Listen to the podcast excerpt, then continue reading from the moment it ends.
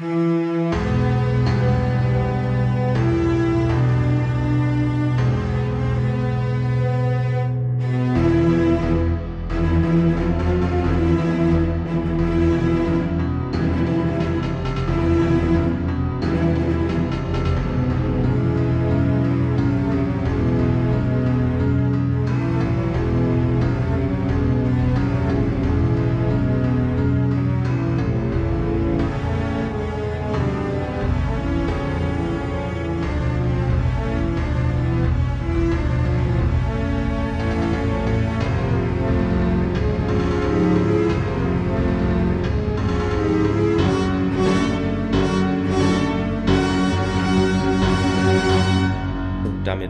Herzlich willkommen hier wieder beim Sternentor mit mir. Ich bin Clemens. Vielleicht kennt ihr auch meinen Serienpodcast Erfolge. Und an meiner Seite, wie immer, ist natürlich der Thomas. Aber ich glaube, ich bin falsch. Ich dachte, Hä? wir nehmen hier die erotischen Weltraumabenteuer auf. Aber ich, ich gucke mir das einfach mal an. mal so, mal so. Also es wechselt sich immer, immer ab. Ja. ja, Thomas, und ihr kennt mich vielleicht auch von der dritten Macht.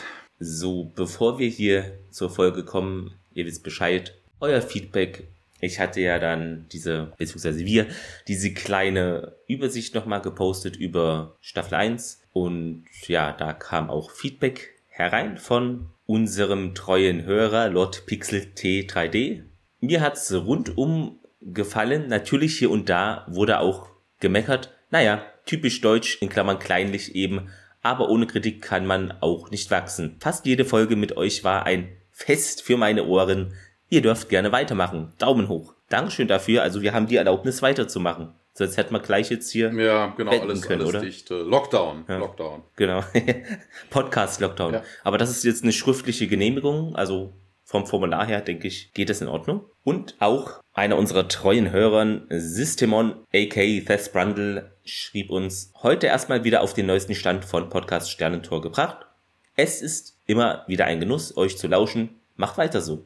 Auch vielen Dank dafür. Machen wir natürlich. Dann ist es so, ich poste dann auch diese Posts, okay, das, äh, die Beiträge äh, in Facebook ja auch in die zwei großen deutschsprachigen, mehrheitlich Stargate-Gruppen und da kamen auch Anmerkungen hinein und zwar zur Folge Die Invasion Teil 4 von Michael Seifert. Er schrieb damals zu der Zeit die geilste Folge und darunter dann Ben Höxti Spoiler, ja, Apophis hat Glück, die Erde wird versklavt.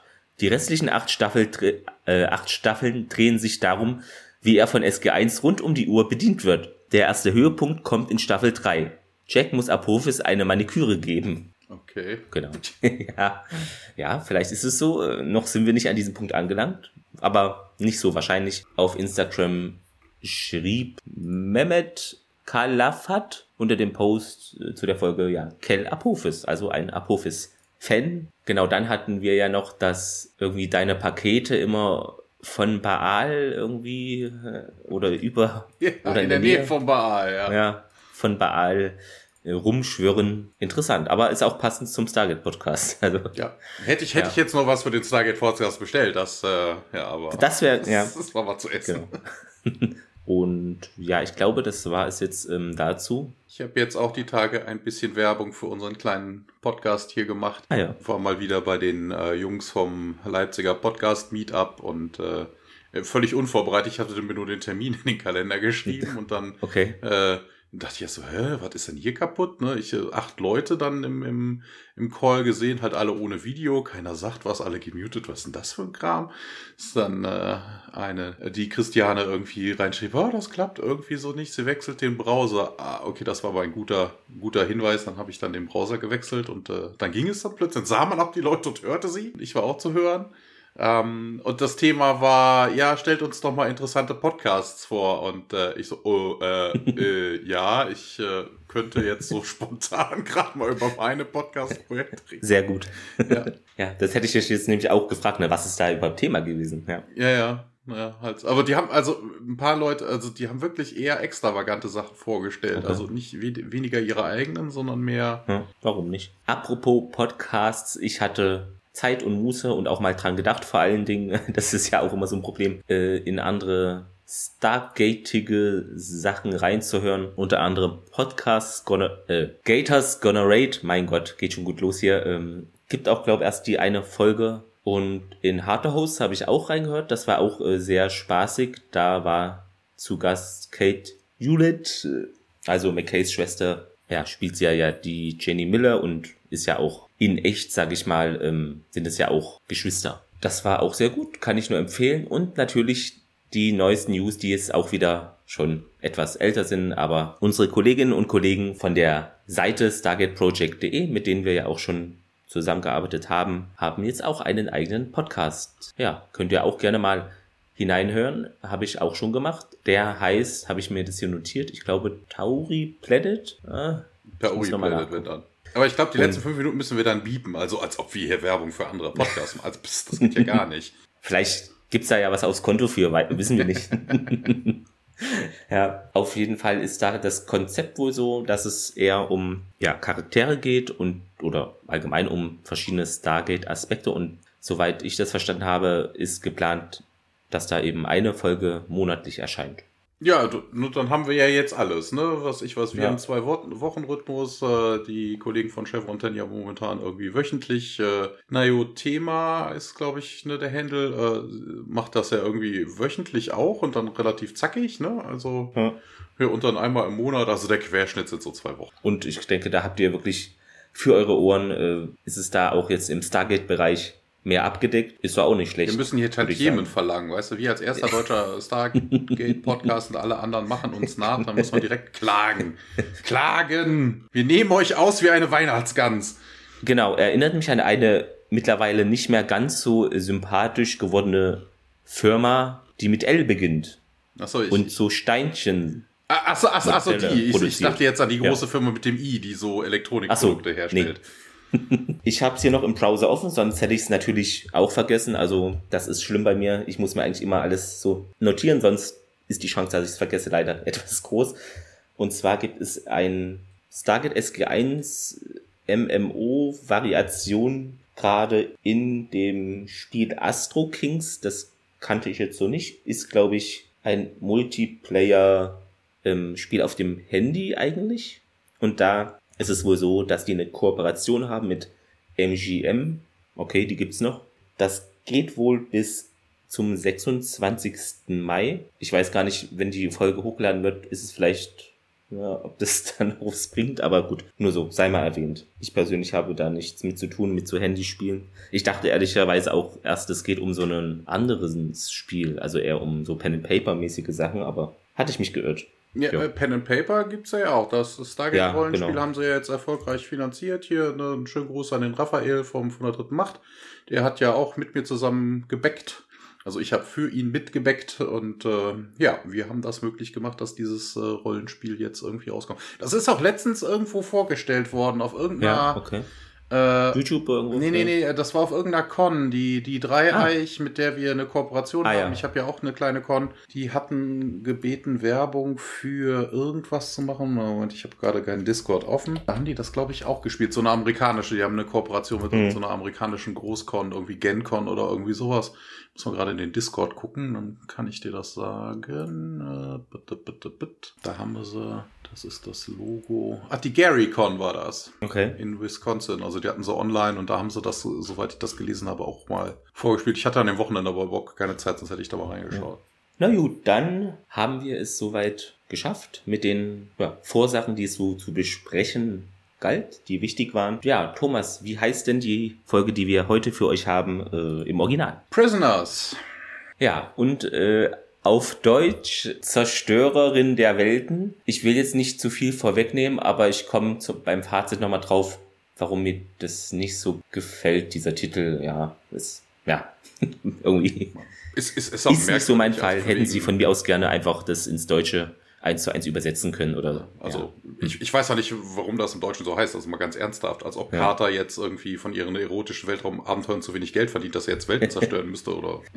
ja, ich weiß nicht. Oder der Titel sollte einfach nur so Aufmerksamkeit generieren, so wenn das irgendwo in der Zeitschrift liest, Zerstören der Welt, na, Ui. die Folge musst du doch gucken. Ja, äh, in Deutschland erschienen 25.08.99. Das ist wieder back zum Wochenrhythmus. Originalausstrahlung, äh, ich habe gerade ja, die falsche Zeile. Ähm, 10.7.98 Showtime. Nicht Go TV? Nee, nicht mehr anscheinend. Ah. Das wäre dann wahrscheinlich der Fall gewesen, wenn diese ganze Apophis-Nummer irgendwie geklappt hätte. Wobei dann ja eigentlich die Erde zerstört worden wäre. Naja. Mm, also das haben wir bis jetzt ja noch nicht gesehen. Wir haben mehrere Anspielungen gesehen auf äh, die Goa'uld sind einmarschiert und haben einfach mal den ganzen, die ganze Planetenoberfläche äh, platt gemacht, ja. ne? sodass das unbewohnbar ist. Ja, genau. Spoiler, Spoiler, das ist in dieser Folge angeblich auch so. Ähm, oder müssen ja nicht die Goa'uld gewesen sein, aber ist ja mal egal. Aber wir haben bis jetzt noch keinerlei Hinweise auf irgendwas. Ich glaube, das kommt auch in späteren Folgen nicht vor, dass die Goa'uld mal wirklich einen Planeten total vernichtet haben. Also, dass der auseinandergeplatzt ist oder desintegriert, dreimal mit der Sethnik-Gittel draufgeschossen oder sowas. Die bauen so einen Todesstern. Hm. Genau. Ja. Wobei das natürlich äh, zum Titel passen würde, ne? Zerstören der Welten, wenn da irgendwer so einen Todesstern hat. So eine, so eine überdimensionale Sethnik-Gittel-Waffe. Weißt du, die lädt ja, genau. dann nicht nur wie der, wie der Todesstern, sondern von wegen, die klappt sich dann so langsam aus und dann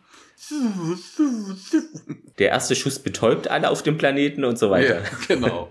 Auf jeden Fall hat sie uns geschrieben Terry Curtis Fox und da dachte ich beim Namen erst irgendwie ist eine Frau so, aber nein, ist falsch, ist ist ein Mann. Ja, was hat er so gemacht? 18 Mal geschrieben für das Polizeirevier Hill Street, kenne ich persönlich gar nicht und einmal auch Jack im Auftrag der Ehre, das habe ich früher immer geschaut und ich glaube auch dadurch dann kam ein Fable für diese kleinen Schiffchen, also Flugzeugträger zustande. Habe ich mir jetzt auch neulich einen Klemmsteine, Bausatz, sagt man das so, geholt mit, was waren es? Ich glaube 6030 Teilen. Mal gucken, wann ich den Skill vor allem und auch die Zeit dann dafür habe, das aufzubauen. Aber ja. Und ja, was hat er noch gemacht? Drei weitere Folgen SG1 geschrieben und auch zehnmal Diagnose Mord, das kennt ihr vielleicht auch noch. Ja, er hat äh, noch ein paar andere Sachen gemacht. Also bei Diagnose Mord, das ist ein gutes Stichwort. Er war Creative Consultant bei 46 Folgen Diagnose Mord. Ah ja. Und äh, er war siebenmal Advisor, auch in dieser Folge bei SG1. Ich weiß zwar nicht, in welche Richtung er da advised hat oder so. Die haben ja öfter mal Berater für irgendwas. ja, ja, ja, Director hatten wir schon mal David Rory Smith. Ne, und ansonsten Umsetzung für den Fernseher. Brad Wright, Jonathan ja. Glasner. Und den hatten wir ja auch neulich erst, ne? Und zwar hier David Rattle Smith, äh, There but for the grace of God und Within the Seventh Grasp. Also ist ja. Genau, deshalb hatte ich da ein paar Tage her. Mehr, ja. Nicht mehr groß seinen Lebenslauf hier kundgetan. Genau, den hatten ja. wir schon. Interessanterweise käme jetzt die Statistik zur Quote, aber ich kann euch nur die äh, vom letzten Mal geben. Da hatten wir 2,41 Millionen Zuschauer, 9% Sendeanteil und ja, zur jetzigen Folge irgendwie im Stargate Wiki stand dazu leider nichts. Ich weiß nicht, ja, vielleicht ist die Info irgendwie verloren gegangen und vielleicht wisst ihr ja da, wie diese Folge quotenmäßig in den USA oder hier bei uns in Deutschland aussah. Ähm, ja, habe ich leider keine Info zu gefunden. Dann können wir doch hier beginnen. Das erste, was man sieht, sehr prägnant, ein ja, fremder Planet, Wald und der erste Shot mit ist so für mich persönlich schlimm, denn man sieht ein Spinnennetz und eine Spinne. Ich mag das überhaupt nicht. Bin da etwas arachnophob unterwegs. Ist auch ein Grund, warum ich Xenoblade Chronicles 2 nicht weiterspielen kann. Da sind so Riesenspinnen. Weißt du, wenn es so kleine sind, ja, okay, aber die sind irgendwie. Normalerweise ist das 20, doch genau 20 Mal. Ne? Die Leute haben Hä? doch eher Angst vor so kleinen Viehzeug, wenn es Hunde, nee. ab, ab Hundegröße tätschelt man es eher. Ja, vielleicht habe ich da eine neue äh, Angst äh, entdeckt. Da will ich aber Geld für haben von irgendwelchen. nee, aber die sind wirklich so riesig und wenn ich die sehe, ich kann das nicht spielen. Das ist ganz schlimm. Weißt du, so Schlangen, meinetwegen, irgendwelche Monster mit fünf Köpfen ist mir egal, aber äh, grausig. Und damit startet diese Folge. Da war ich schon mal skeptisch jetzt, aber keine Angst, hat keinen Einfluss später auf die Bewertung. Ja, unser SG1-Team marschiert durch den Wald. Daniel hat wie in ein paar Folgen auch äh, so eine DV-Kamera wieder dabei und nimmt da alles auf. Ja, und O'Neill meint irgendwie, man müsse jetzt zurück hier, in Ordnung, Kinder, ist halt ein Wald, ne? Irgendwie, hier gibt's nichts Großartiges zu sehen. Also er hat da nicht Lust, da weiter rumzulaufen. Aber ja, Daniel ist noch eher neugierig und ah, lass uns doch hier mal noch weiter schauen. Vielleicht hat der Planet noch ja was anderes zu bieten und Udi wirft ein, ja, Bäume und Moos. Ja, aber Daniel, nee, weiter. Ja, aber wir sind doch nur ein paar Meilen vom Gate entfernt hier. Da kann man doch noch mal schauen. Und O'Neill fragt dann in Richtung Carter, ja, gibt's hier irgendwelche Anzeichen von Funkverkehr in den letzten 24 Stunden oder irgendwelche chemischen Spuren in der Luft, die auf Zivilisationen hinweisen und ja, nee, Carter verneint das. Ja, hier muss ich aber direkt einhaken. Hm. Das ist, äh, da hat auch irgendwie, ich weiß nicht, ob da jemand äh, mittendrin den Drehbuchschreiber gewechselt hat, ne, weil Daniel sagt ja, wir sind ja gerade so eben mal hier angekommen und äh, dann sagte er später, ja okay, ne, hier ein paar Meilen um Stargate rum, also ein paar wenige Meilen, ne, hier um Stargate rum haben wir überhaupt nichts gefunden. Und, und dann fragt dann O'Neill, ey, hier, 24 Stunden, in den letzten 24 Stunden ist irgendwas passiert. Also die müssen über einem Tag da sein, haben es nur geschafft, ein bisschen was im Stargate rumzulaufen. Und Daniel behauptet, ja. das wäre so, hey, wobei man, wir kamen ja, wobei man sagen könnte, vielleicht ist die Zeit davor, diese 24 Stunden oder 20 Stunden, dann einfach, dass, dass da ja nur das Melbrum gefahren ist oder keiner oder die Luftaufklärung. ja, das, äh, das wäre ja. aber etwas gewesen, was dann im Briefing gekommen wäre. Ne? Also da ja, hätte er nicht unbedingt Carter ja. für fragen müssen. Also irgendwie, so das, das widerspricht sich so ein bisschen. Also entweder ja, sind sie über einen stimmt. Tag schon da oder gerade ein paar Meter gelaufen und haben nichts gefunden. Also irgend, irgendjemand von den beiden Parteien lügt. Ja, Daniel hebt nun seinen Finger, hier will protestieren irgendwie, so, so geht das vielleicht aus seiner Sicht nicht, aber und hier unterbricht das äh, und äh, ja, und meint ja, okay, dann man soll jetzt eine Luftaufklärung vielleicht noch zusätzlich hier machen. Und, ja, so sehr ich hier den Regenwald liebe, aber komm, ist jetzt nichts Spannendes in der Richtung. Und äh, ja, Tierk aus dem Off irgendwie so O'Neill, äh, eher alarmierend und hm, sie hören dann so Geräusche und die hinter O'Neill daherkommen und ja, schauen sich da um und dann sehen die einen Mann, der da stolpert und ins Bild da fällt und auch auf die Knie fällt. Ja, dieser Mann ist, äh, wird gespielt von Kim Kodraschow Nee, Kondraschow heißt er. Er hat in zwei Folgen MacGyver mitgespielt. Einmal in der ähm, Serie Stephen King's Ace, zweimal in Highlander, zweimal in Akte X, einmal in Poltergeist, einmal in Supernatural und zuletzt in Stephen King's The Stand. Also der Serie dazu. Ja, der will wohl Hilfe haben hier, wenn sie mich finden, irgendwie, ah, Taldor. Und irgendwie so, hä, was, wer? Und Taldor? Ja, sie finden mich jetzt, sagt der Mann. Und ja, sie finden dich auch. Denn so, hm, Taldor, ist es schlecht? Irgendwie eher fragend. Will da ein bisschen wohl rausfinden, was das überhaupt sein soll. Ja, alles um uns herum ist da irgendwie jetzt, sagt der Mann, hä, was? Und Odile weiß es noch nicht so, macht sich irgendwie eher lustig, ja, ja, ja, schon gut. Ja, alles klar, hier, wir sind von Taldor umzingelt. Na, ja, na schön. Ganz ruhig, äh, kommen Sie mit uns. Ja, er hilft ihm dann auf und sie gehen dann einfach etwas weiter in den Wald da hinein. Ja, Daniel und Carter halten Wache. Ja, und wir dann alles klar, okay, dann halten sie mal jetzt Ausschau nach Taldor, schätze ich.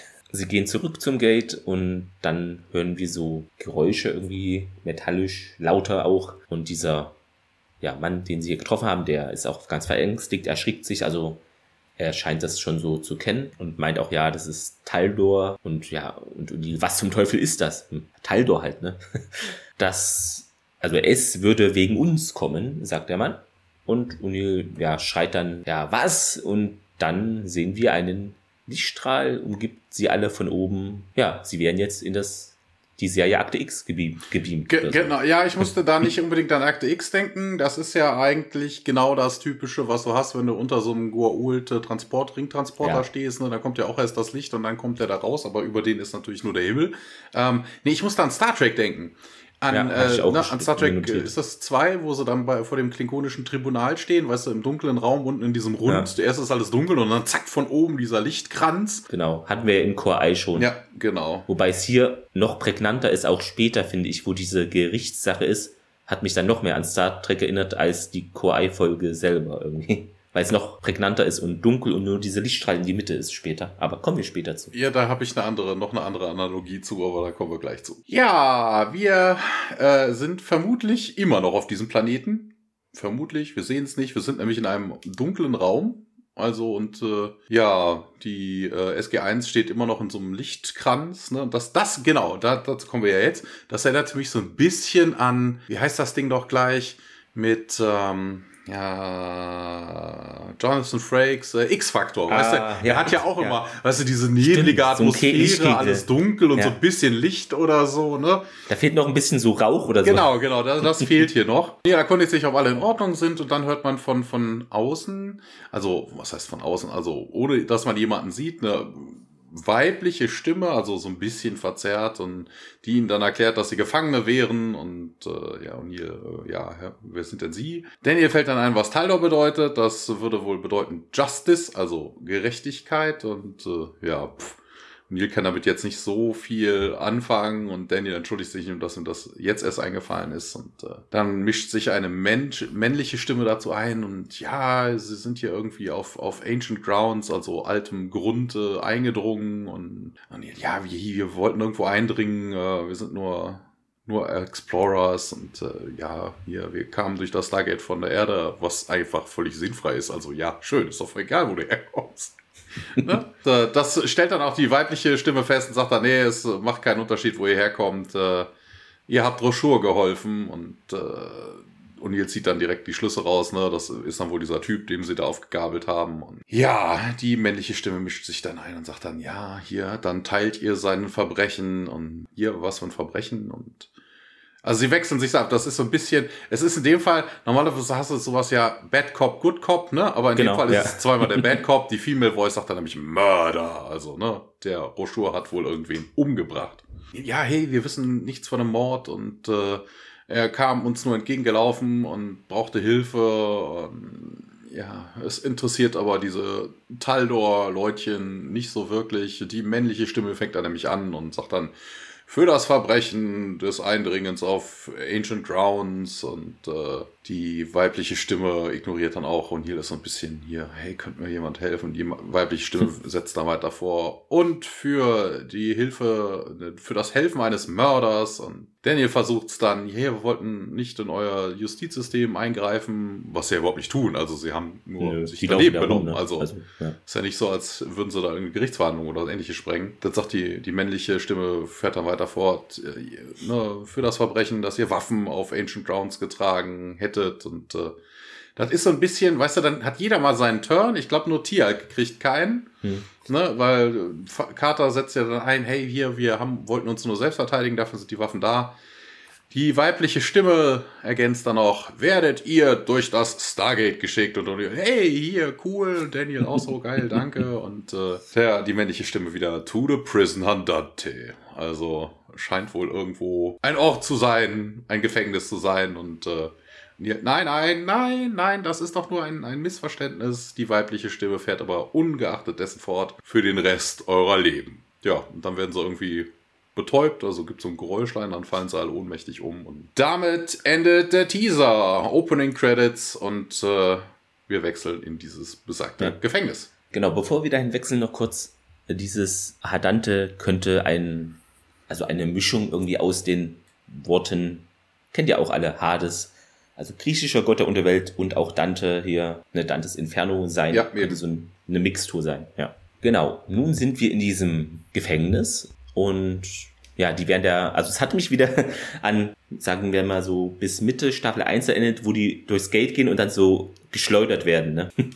Das ja, ist irgendwie passiert, merkwürdig. Ja, passiert hier nämlich auch noch extremer irgendwie, finde ich. Und wo ich mich ja. dann frage, ne, wer hat sie da durchgeschmissen? Weil in dem Moment sind sie nicht betäubt. Also da scheint eine ganze Ecke gedauert ja. zu haben, ne, weil sie rollen sich ja ab und hast du nicht ja. gesehen. Ne? Also die sind nicht mehr betäubt. Äh, hm. Auf jeden Fall erhebt sich O'Neill hier und ja, genau, man sieht da so etwas so Baumwurzelmäßiges äh, und verschiedene Menschen da irgendwie, man hört Pfeifen und mhm. ja.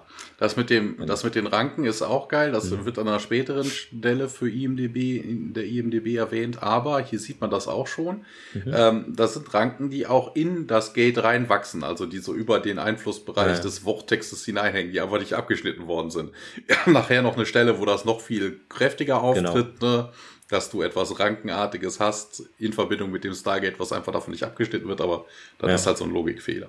Also diese Häftlinge kommen da immer näher, pfeifen da und ja, Daniel, ja, was, wieso pfeifen die hier und, und Tier blickt nach unten und ja, und die Karte geht derweil auch da hinüber, schaut sich an, was den Tier da wohl gefunden hat und da sehen wir so, wie sie beschreibt dann das. Also es sind einfach Schuhe oder ein paar Schuhe, was noch dampft oder raucht. Also da hat es wohl jemanden vom Vortex mal erwischt. Das, was wir noch nie gesehen haben hier. Aber jetzt ist es mal wohl passiert. Weil wir haben ja auch immer gesagt, ne, viele Leute stehen da zu dicht dran. dieses Mal erwischt es die auch mal. Ja, aber interessant, dass es halt nur, dass genau die Schuhe übrig ja. sind. Ne? Ja. Also, das, äh Eher so symbolisch wahrscheinlich. ja, sie erschrickt erstmal, dann Olivia fragt auch nach, was da los ist und Carter bemerkt dann auch, irgendwie hat da wohl einer zu dicht am Gate gestanden und die Person wurde dann eben ja, vom Vortex ergriffen. Ja, einer der Gefangenen versteckt sich so etwas hinter dem Tor und ja, Daniel fragt, wieso sollte man das hier überhaupt tun? Also sich, sich da erwischen zu lassen vom Vortex. Und ja, dann rennt dieser eine, der sich da versteckt, so der Gefangene, schnappt sich diese noch rauchenden Schuhe und ja, sieht dann Carter in die Augen, äh, schreckt, erschrickt sich dann irgendwie und Carter meint nur, ja, ist okay. Ich meine, was will man auch mit diesen Schuhen anfangen? Der, ja. der Typ wird gespielt von David Bloom. Er hat mitgespielt in zwei Folgen MacGyver, einmal in Akte X, einmal in First Wave, ein weiteres Mal in SG1, noch ein weiteres Mal in SG Atlantis, einmal in 4400, einmal Supernaturals und er hat aktueller mitgespielt in mhm. einer Folge der Travelers. First Wave, ne, das war doch eine der Serien, glaube ich, die beim Akte X-Cast im Special besprochen wurde. Ja. So im Serien ja, ging, ich, ja, ja, doch, aber ich habe es nie geguckt. Ja, ich kenne es auch nicht. Aber Grüße an den Akte X-Cast mal wieder. Äh, wo sind wir genau? Ja, er zieht sich zurück dann mit den Schuhen. Carter folgt dem etwas. Ja, wir werden dir nicht wehtun hier, bitte. Wir wollen nur mal reden. Es ist schon okay so, alles in Ordnung. Wir wollen nur mit dir reden. Und Tier warnt dann Captain Carter. Die Warnung war berechtigt, denn plötzlich wird sie von hinten so von einem großen Mann gepackt. Und ja, der sie, große ja. Mann ist Mark Aitchison. Er hat mitgespielt, also der hat viel, viel gemacht, äh, also wirklich viel. Er hat einmal mitgespielt in MacGyver. Er hat äh, in der G.I. Joe Trickserie den G.I. Joe gesprochen. Er hat äh, in der unendlichen Geschichte 3 den Hausmeister gespielt, zweimal in der Highlander Serie, einmal in Poltergeist, einmal in der neuen Adams Family. Ähm, in der Trickserie Robocop Alpha Commando hat er 40 Mal mitgesprochen. Einmal Seven Days. Ähm, er hat bei Stargate Infinity den Mark Archinson gesprochen. Er hat bei He-Man und Masters of the Universe in der Trickserie die Stimme von Fisto gemacht. In Andromeda hat er einmal mitgespielt, einmal in Smallville, einmal in der, also er hat den Crumple Zone, das ist wohl ein äh, dann Transformers, in der Trickserie Transformers Cybertron gesprochen. Einmal hat er in 4400 mitgespielt, einmal in Van Helsing, zweimal in Akte X und äh, zweimal in Altered Carbon als Gertie the Fence. Ja, eine ganze Menge hier. Ja. Carter will sich natürlich befreien äh, und ja, sie trifft ihn dann mit so einem Kopfstoß auch und versucht auch ihm nochmal gegen das Schienbein irgendwie zu treten und die anderen Gefangenen schauen sich das an, ne? eine Art Entertainment hier anscheinend. Da musste ich, ja. da musste ich auch an Star Trek denken, weißt du, wo sie, wo Captain Kirk eingesperrt worden ist und dann, weißt du, auch so von hinten von diesem Typen gegrapscht wird. Stimmt, da gab es auch so einen Kampf. Genau, wo, wo er ihn gegen die Schienenweit trifft und wo dann nur lapidar die Aussage kommt, nicht alle Leute haben ihre Geschlechtsteile ja. Hätte auch hier reingepasst, der ja, Satz irgendwie. Ja. Nun erscheint eine ältere Frau auf dem Bildschirm Okay. Die man, ähm, die man sogar kennen ja. könnte. Die könnte man sogar kennen. Sie hat in einer meiner absoluten Lieblingsserien mitgespielt. Also wir fangen erstmal an. Sie hat 25 Mal in unsere kleine Farm als Grace Snyder Edwards gespielt. Sie hat äh, sechs Mal in, bei Fackeln im Sturm 2 mitgespielt. Äh, Achtung, jetzt äh, rate ich deine Lieblingsserie. Ich glaube, du hast die Serie mal erwähnt und da die Serie sonst nicht so oft vorkommt bei den Schauspielern, tippe ich jetzt auf Hör mal, wer da hämmert. Ja, genau. Sie hat fünfmal den Hör mal, wer da hämmert äh, ja. Als Lucille Taylor gespielt, also die Großmutter. Großartig. Sie hat in Perry Mason mitgespielt und in den Golden Girls, ähm, also auch durchgängig. Ja. Ich habe mir hier gar keine Zahlen aufgeschrieben. Und auch, äh, also die Bonnie Bartlett äh, auch zweimal in Better Call Souls. Finde ich übrigens stehe ich da als Minderheit da, aber ich kann erwähnen es trotzdem. Ne? Finde ich besser als Breaking Bad, denn diese Anwaltssachen hat mich immer auch viel mehr, der Charakter Gold, äh, Saul Goodman viel mehr interessiert als diese Breaking Bad Story da mit den Drogen. Fand ich irgendwie immer reizvoller. Und da hatte ich mich auch gefreut, dass dann die, dass als extra Serie nochmal kam. Kleine Serienempfehlung von mir. Ja, ich habe weder das eine noch das andere geguckt. Ja. ja. Der Name Linnea nochmal ist wohl auch, also Lineas Beiname ist ja hier The Destroyer of the Worlds, wird ja auch von den. Jetzt hast du das verraten. Ja. Das kommt Ja, doch erst später. Ja, aber der Titel verrät's doch schon. Ja, aber wir wissen ja nicht, wer es ist. Naja, ich schneid's raus.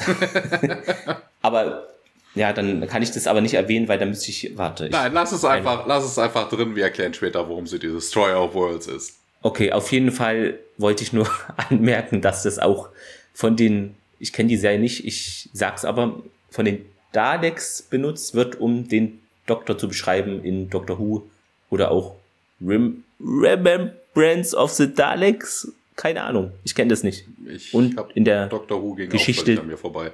Journey's End. Aber das habe ich so gelesen. So, jetzt etwas, das spoilert nix, versprochen. äh, Fun Fact, äh, der Name Linnea hat mich natürlich an den Film Schaubella von 2007 erinnert, denn ja, da heißt die Protagonistin auch so und das ist auch einer der Filme, die ich auf meiner bisher einzigen Berlinale gesehen habe. 2008 war das, ja. Das ist, So. das ist die weibliche Variante von den Peanuts, von wegen Linus. Linnea. Ah, okay. So, das hatten wir, genau. Ähm, auf jeden Fall kommt die da hinzu und merkt auch an, okay, ihr seid hier durch die, diesen großen Kreis geschickt worden und Da muss Ja. ich, da muss ich Hm. dich kurz was fragen. Ist dir an ihrer Stimme irgendwas aufgefallen? Also du hast es Also ja auf Deutsch geguckt. genau, äh, ich glaube ehrlicherweise nicht. Nee, nicht direkt. Also im Englischen klingt die schon irgendwie so ein bisschen mechanisch scheppernd blechern. So leicht wie so ein Guault. Echt? Aber nur Okay. wirklich so Nee. ganz, ganz leicht. Also ich weiß nicht, ich weiß nicht, woran es liegt, ob die Tonqualität vielleicht im Englischen nicht so dolle an der Stelle ist, ob die irgendwas mit, keine Ahnung, was, irgendeine Erkrankung vom Ja. Kehlkopf oder hast du nicht gesehen hat, keine Ahnung. Sie klang auf jeden Fall so ganz leicht wie so ein, wie so ein Guault, wenn er die Augen glühen hat Ja. und dann, äh. Aber noch nicht, noch nicht so wie Carter neulich, oder das war schon mehr. Nein, nein, ich sag ja, von wegen Nee, ganz, weniger. ganz leicht, ne? Also Ja. nicht, nicht wie wenn der Guault wirklich die Oberhand hat und dann einen vom Besten gibt, sondern. Ah, okay. Nee, ist mir nicht aufgefallen. Okay. Also vielleicht liegt's vielleicht an ihrer Stimme einfach, wahrscheinlich dann. Ich, Also, ich habe keine Ahnung, ich habe den ich- Vergleich leider auch nicht, weil ich die, habe ich den Rewatch von Hör mal, wer da hämmert in Deutsch oder auf Englisch gemacht? Ich glaube, ich habe den auf Deutsch gemacht. Weil ich habe es halt im Fernsehen halt auch mal auf Deutsch Ja, ja, geguckt. klar. Also Wobei man ja auch nicht weiß, ob dann immer, ja, wobei manche haben ja auch mehrere Synchronsprecher und Sprecherinnen, deshalb. Ach so, nicht. stimmt, ja, okay, Ja, könnte ja. natürlich auch daran Aber- liegen. Also mir ist es auf jeden Fall nicht aufgefallen, Ja. selbst wenn ich es auf Englisch jetzt nochmal einen Rewatch gemacht hätte, keine Ahnung. Ja, interessant. Näher ist mir nichts aufgefallen. Vielleicht euch, äh, euch Zuhörende. Ja, auf jeden Fall, wie immer, ne, die Sprache hier, der große Kreis, hm, da seid ihr wohl durchgekommen und ihr wurdet hier für ihre Verbrechen irgendwie lebenslang Haft, da wurdet ihr verurteilt, sonst wärt ihr auch nicht hier.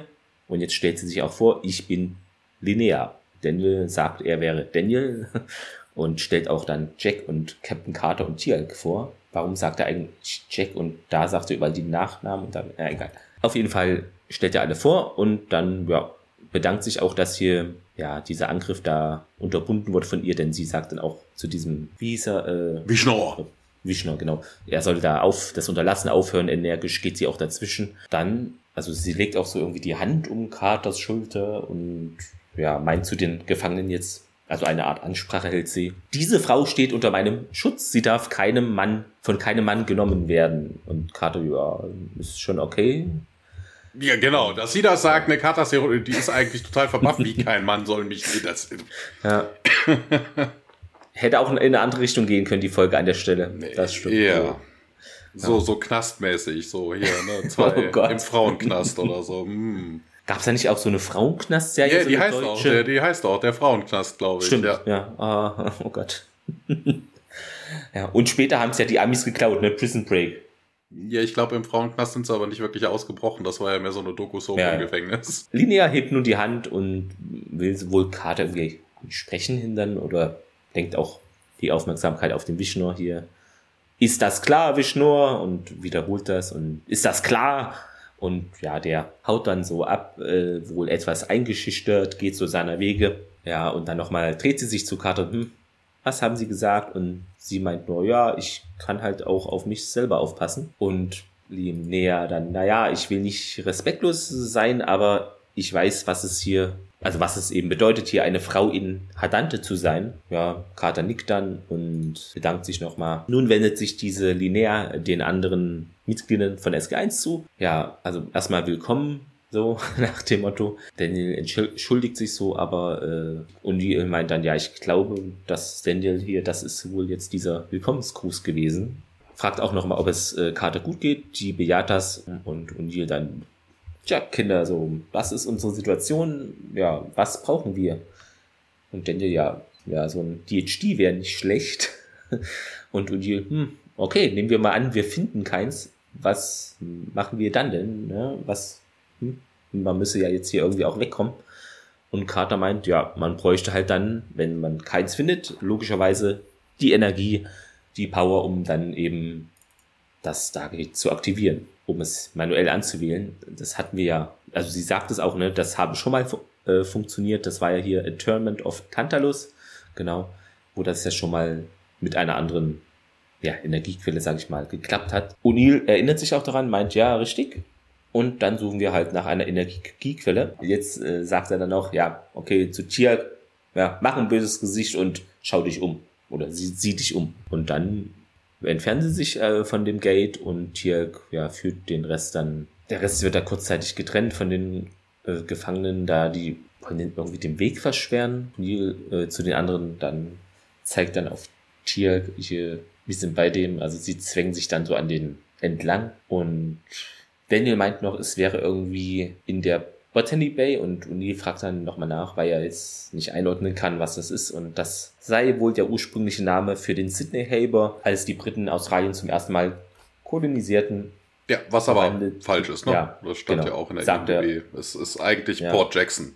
Aber ja. Port Jackson, ich muss so lachen, als ich das gesehen habe. Ja, ich hatte es auch, passt ja wegen dem Namen so dann, ja. geil. Genau, also, aber finde ich äh, cool. Vielleicht ist es ja auch mal, weiß ich nicht, vielleicht ist es kein Fehler, vielleicht ist es ja auch äh, einfach Dennis Charakter, der meint ja immer, alles ist zu wissen und jetzt sagt mal was und dann stimmt's nicht.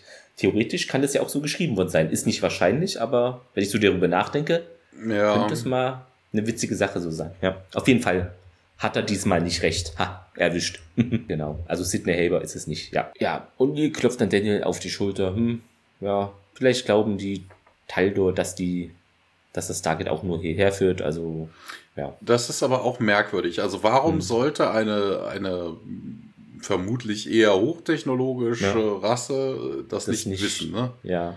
Nee. Ähm, aber ja, vielleicht, ja, wie, wie, ja. also dazu mal die Teile doch auch Menschen dahin gebracht haben. Ne? Also. Also, Oder nee, die kennen nur nee, diese Toradresse aus irgendeinem merkwürdigen, nicht genau, vorhandenen nee. Grund. Jetzt, jetzt weiß ich, jetzt äh, meine, ich habe mich hier irgendwie verschrieben. Die ja. Taldor haben doch mitgekriegt, dass SG1 durch das Gate gekommen ist. Dadurch, dass sie davon ausgehen, dass es kein Escape von, von Hadante gibt. Ja. Ne? Also von wegen müssen sie woanders hergekommen sein. Also, Eigentlich schon. Ja, also stimmt. wie kommt Daniel jetzt auf die Idee, dass die Taldor glauben, dass das Gate nur hier, hier hinführen würde? Also das, das macht gar keinen Sinn.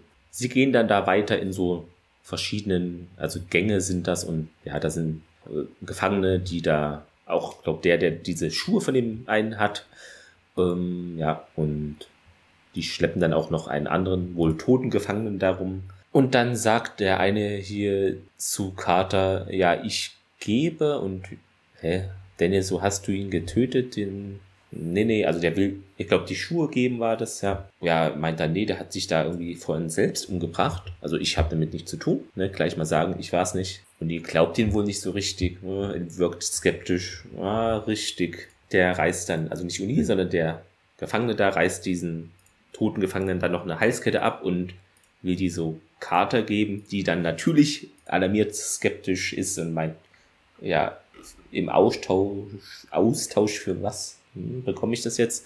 Ja, der meint dann einfach so, ja, das ist hier wie linear irgendwie ein Geschenk für die Beschützten. Ja, aber nee, die Kata lehnt das ab, ist, ist suspekt für sie und äh, ja, der wendet sich dann an Tialk und meint doch, ja, du bist doch stark, oder? Ja, vielleicht fordern, forderst du ja mal hier Wischner heraus.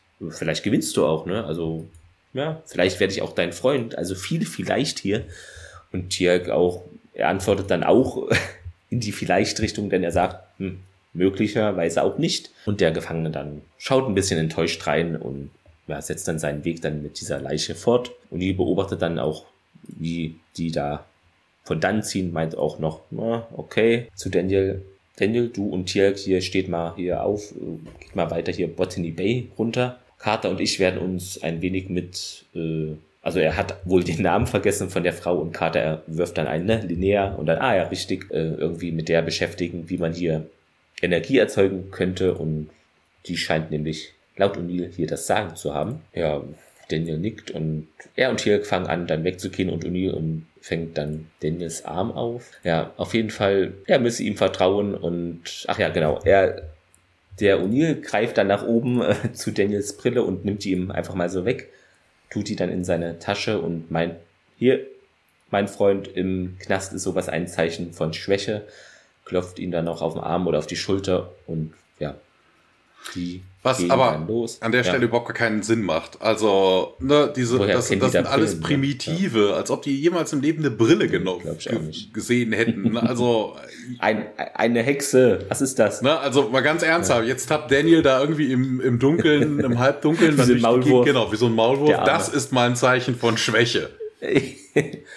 Kann mir jemand helfen? ja, ja. Ey, oh, also, genau. also völliger ja. Mumpitz. Auf jeden Fall gehen sie irgendwie jetzt weiter, wollen Linnea finden und dann habe auch keine Funksender, ja, ist ja klar. Ja, und Uni stellt fest, äh, Captain, hier unser General Hammond, der wird da wohl schon ein weiteres SG-Team schicken, ist, also da wir eben schon bestimmt überfällig sind und dann sehen wir diesen Rochur wieder, der rennt nämlich auf O'Neill zu, stellt sich dem so in den Weg und meint, Hilfe, helft mir hier bitte, sie sind hinter mir her. Er packt O'Neill auch so an der Jacke irgendwie und der macht ihn so stößt ihn sowieso weg, der O'Neill, und ja, hau ab hier, raus hier. Gott, das zieht sich, das zieht sich irgendwie ja. durch, ne? Das ist vermutlich ja, ja. wieder die Taldor, ne? Also, hu, sie sind alle um mich, sie sind hinter mir her, sie wollen mir an den Kragen, das äh, klingt ja schon so ein bisschen wie Verfolgungswahn.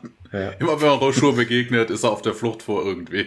Auf jeden Fall rennt er dann weiter und dann sieht man auch, wie andere, ich glaube, zwei, drei Gefangene den dann verfolgen. Also, ja, ein Gefängnis halt, ne? Und daraufhin äh, folgen auch Carter und O'Neill dem Broschur und ja, Carter meint, was glaubst du denn, was die mit dem machen werden irgendwie und, und ja, also was heißt folgen etwas, sie gucken ihm hinterher und, und die, ja, das ist nicht unser Problem, Captain. Und ja, und die dreht sich dann um und geht weg und Carter folgt ihm. Also sie verfolgen die Sache nicht weiter.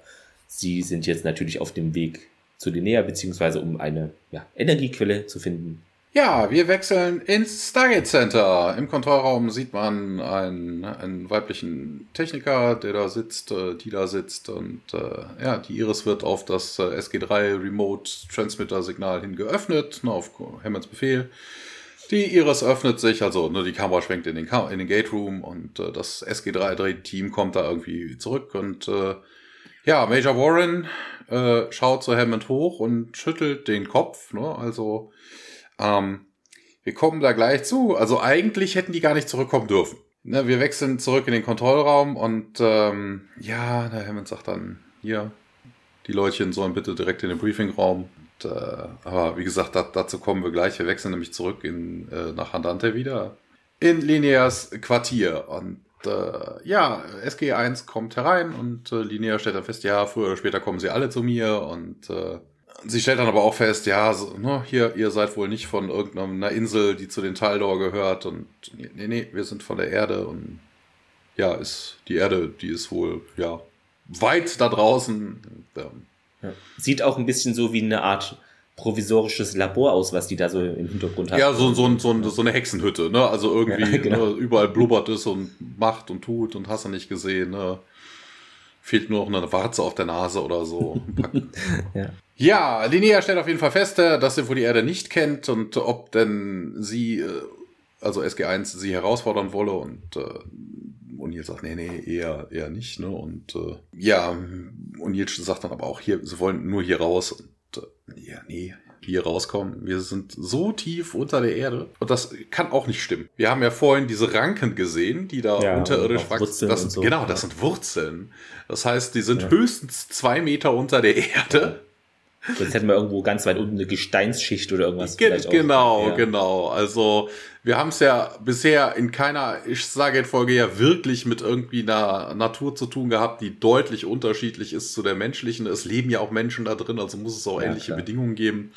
Und lass es drei Meter sein. Also, aber so tief unterirdisch könnten sie nicht sein, dass sie jetzt irgendwie sich da rausbuddeln könnten. Also ja. Keine Ahnung. Zur Not legst du das Stargate hin, wartest bis der Wusch kommt und hast ein Loch in der Decke.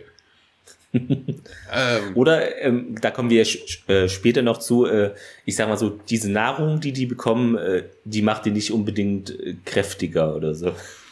ja, die Nähe ergänzt auf jeden Fall, äh, dass, der, dass der große Kreis sie auf eine ganz andere Welt gebracht hätte und äh, wohl eine, die früher voller Leben war und jetzt wohl nicht mehr.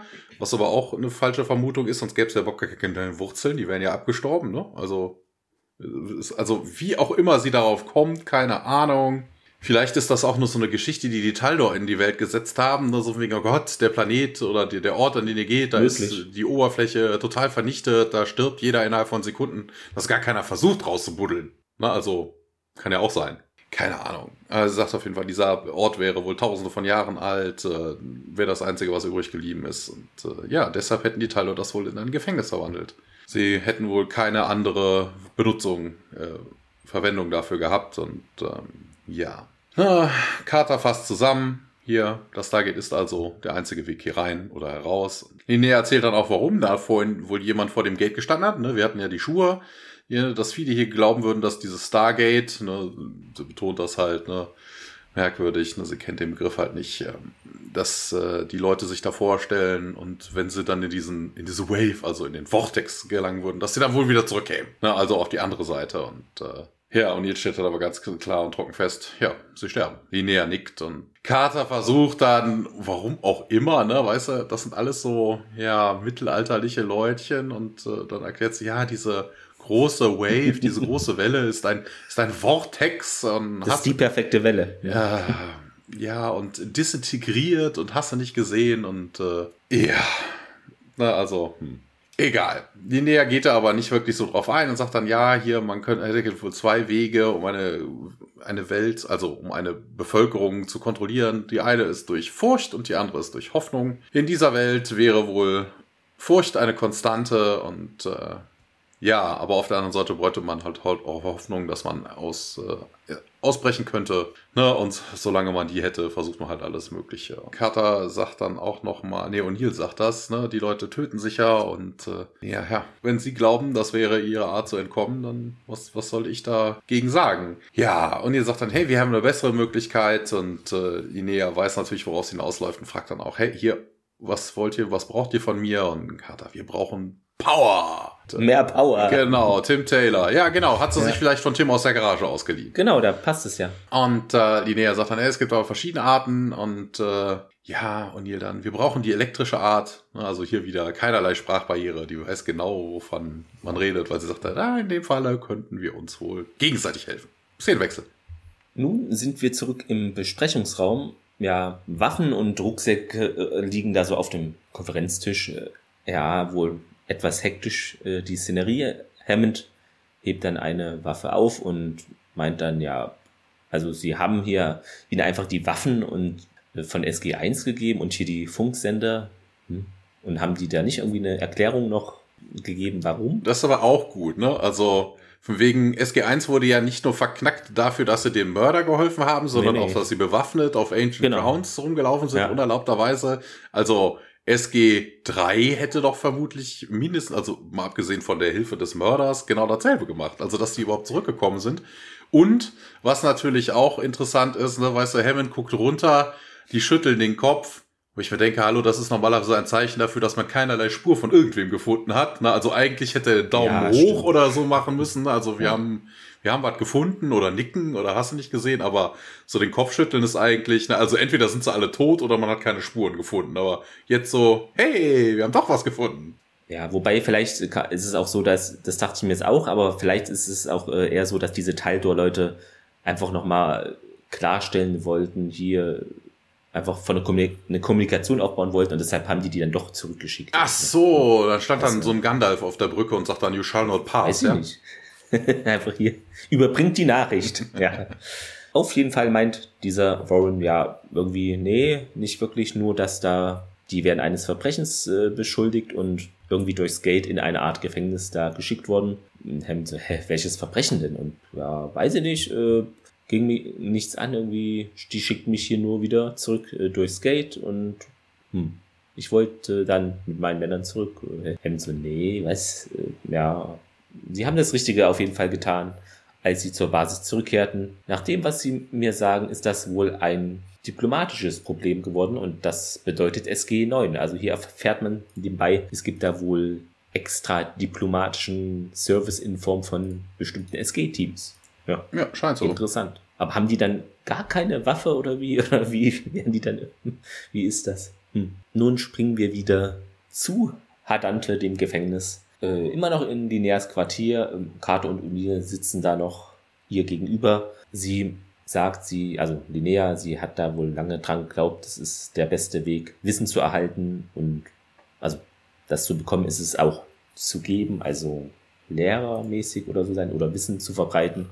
Ja, und sie holt dann so ein paar Fläschchen aus ihrem äh, ja, primitiven Labor, kann man es vielleicht nennen. Und ja, darauf befinden sich auch so pflanzenartige Objekte. Ja, und das sind wohl, sagt sie, Aktivatoren. Langsam nimmt sie ein paar Tropfen auf die Pflanze und ja, sie beginnt dann so grün zu werden und auch von innen zu leuchten. Carter ist verblüfft und meint so, ist das jetzt eine chemische Reaktion oder wie? Und ja, linear viel mehr. Also das Wort chemisch kennt sie aber wohl irgendwoher. Woher, weiß ich nicht, aber ja. O'Neill schaut, das fand ich sehr gut. Äh, O'Neill schaut interessanterweise dann unter dem Tisch nach, wo das alles stattfindet, denn er vermutet da wohl irgendwie einen billigen Jahrmarkttrick. So habe ich das interpretiert. Linnea führt dann diese ganze Sache nochmal weiter aus. Das ist eine Flüssigkeit, die durchdringt dann irgendwie den harten Kern der Terra-Wurzel. Das ermöglicht dann erst dem organischen Material im Inneren eine Wechselwirkung da auf einer Grundlage, also grundlegenden Ebene irgendwie zu schaffen. Nee, so, was bedeutet das jetzt? Ähm, und sie sagt dann, ja, das, was wir nicht sehen können, äh, aber eben auch alles daraus gemacht ist. Und ja, Will dreht sich dann leicht fragend zu Carter und ja, hier subatomarisch meint sie und Wobei das, wobei das interessant ja. ist, ne? Also die Basics des äh, unseres normalen Universums sind ja eigentlich die atomaren Sachen. Also von wegen ne, Atomkerne ja. und hast du nicht gesehen. Ja. Warum Carter jetzt gezielt auf Subatomic geht, ich habe keine Ahnung. Viele, viele als erstes eins, ja. Eine dreht sich zu Linnea so, ah, okay, reden wir hier über eine irgendwie organisch basierte kalte Fusion. Und äh, Linnea sagt jetzt mal was, was auch zu dieser, zu dem ganzen Gespräch eigentlich passt. Ich kenne diese Terminologie nicht, ja. Woher auch, ne? Und Carter dann, naja, also was äh, Sie hier irgendwie Grundlagen nennen, nennen wir Atome, äh, Gruppen von, ja, jetzt fängt sie aber wieder so an, ne? Gruppen von Protonen, Neutronen und Elektronen, das sind die Grundbausteine aller Materie. Und die Linnea dann, naja, also hier meine Aktivatoren bringen diese Materialien eben dazu, sich in ja, der Zelle von diesen Terrawurzeln zu verbinden damit und wenn dann neue Materie, also Mater neues Material gebildet wird, dadurch wird irgendwie dann Energie freigesetzt, ja, die durch die Ranken der Pflanze eben fließt. Carter dann, ah, Kernel, das ist hier die kalte Fusion, aber O'Neill kann damit jetzt auch nicht äh, so richtig viel anfangen. Hm. Und sie erklärt es nochmal, ja, dass organische Mineral, aus dem die Wurzeln da bestehen, dient wohl als Katalysator und lässt die Atome ihrer Chemikalien da miteinander so verschmelzen. Und ja, wenn wir das auf der Erde hätten, also ist da schon etwas aus dem Häuschen hier. Damit könnte man tolle Sachen machen. Zum Beispiel sagt sie ja, Umweltverschmutzung, das wäre wohl praktisch vollkommen eliminiert. Und, und die, ja, äh, Captain, nur mal zu den Grundlagen. Wird es denn das Stargate auch mit Energie versorgen können? Und Carter schaut Linnea an, ja, könnte es. Und Linnea meint dann ja, sie wollen hier irgendwie diesen großen Kreis da aktivieren. Die Permutationen, äh, also gehen in die Billionen. Es ist unberechenbar. Also ist vielleicht da noch nicht so überzeugt, dass diese ganze Sache irgendwie funktionieren könnte. Und O'Neill, äh, ja, naja, eigentlich deutet dann mit äh, Kopfnickend auf Carter, man hat sie das hier herausgefunden. Aber ja, ja, sie behauptet ja von wegen mit den Permutationen, das wäre ja dann unmöglich. Sie hat auch recht. Also SG1 kann aus dieser Situation nicht herauskommen. Der Witz ist ja im Normalfall, dass du, ähm, dass du äh, ja weißt, wo du bist. Ne? Und dass du dahin ja. ausgehend, ne, du hast ja normalerweise, du weißt ja, wo du hingegangen bist und kannst anhand dessen kannst du dann hingehen, ne, ja, wie, wie ja, ist denn jetzt die, die Zielkoordinate, die ich brauche, ne, in einem dreidimensionalen Koordinatensystem. In dem Fall wissen sie den Ausgangspunkt nicht. Also klar können sie das Symbol rausfinden, Aber das ist auch schon alles. Die wissen nicht, wo sie sind. Das heißt, die wissen nicht, in welche Richtung die Erde ist. Die wissen nicht, welche sechs Punkte im All sie auswählen müssten, damit im Schnittpunkt dessen die Erde liegt. Das Ausgangssymbol zu finden, ist ja kein Problem. Ne? Also, wo sie herkommen. Aber alles andere, also sie können da eigentlich nicht raus. Das, das ja, außer sie buddeln die zwei, drei Meter nach oben und sind dann da an der Oberfläche. Genau, oder, oder wählen einfach beliebig irgendwas ja. an und hoffen, dass sie irgendwo rauskommen. Also sie ja. können auf jeden Fall anhand dessen, dass sie nicht wissen, wo sie sind, können sie nicht bestimmen, wie denn die Zielkoordinaten sein müssen. Das ist ja keine Telefonnummer. Ja. Nee, das wäre einfach. Das ist ja ein Koordinatensystem und da sie den Ausgangspunkt nicht kennen, können sie auch nicht wissen, ja, ist halt so. Das Stargate, das sie anwählen, ist derzeit leider noch belegt. Mhm. ja, und Neil meint dann, okay, ich sag Ihnen was hier, liefern Sie uns die Energie, die wir benötigen, dann nehmen wir sie auch mit und Linnea dann, äh, dann werden Sie also hier Ihr Wissen teilen. Und O'Neill meint, ja, das wäre so der Deal. Und dann haben wir einen Szenenwechsel. Ja, wir sind immer noch auf Adante und ja, wir sehen, wie Tialk einen, äh, einen Gefangenen an der Wand hochdrückt, an der Kegel, an der Kehle hat er ihn. Und äh, Daniel redet beruhigend auf ihn ein. Ja, ich glaube, der hatte genug, aber Tialk belehrt dann den, den Gefangenen und, ne, also wenn du nochmal versuchst, hier uns irgendwie anzugreifen, mich oder meine Companions, dann wird seine Geduld reißen. Ja, Tiak lässt den Gefangenen fallen und dann kommt O'Neill dazu und lässt da so ein bisschen, na hier, machst du, machst du dir neue Freunde und äh, Tiak geht nicht drauf ein und sagt dann, hey, wir haben nichts, nichts Vernünftiges gefunden und Daniel dann irgendwie, ja, hier, Alien Gate Terminal könnte das gewesen sein, vermutlich 15.000 Jahre alt, woran er dann auch immer das festmacht, keine Ahnung. Predates Human Civilization, das heißt, es muss wohl eine andere Rasse gewesen sein. Wobei wir ja wissen, dass das auch totaler Schwachsinn ist, ist es nicht. Ne, also, der das Gate da steht, heißt, es ist die Gate-Rasse, die es gebaut hat. Wir kommen ja später noch dahin. Ja. Und das ist ja die menschliche Zivilisation. Also, Carter berichtet dann auf jeden Fall, dass Linnea eine Power Source hätte und ja, eine unglaubliche Power Source und na, was, äh, ja, so berichtet O'Neill berichtet dann auch, ne, wir müssen sie dann mitnehmen und ja, na, Danny dann, ja, können wir das, dürfen wir das, wir wissen ja gar nicht, wofür sie hier, hier gefangen gehalten ist, aber Carter sagt dann, ja, hier, wofür sind wir denn hier?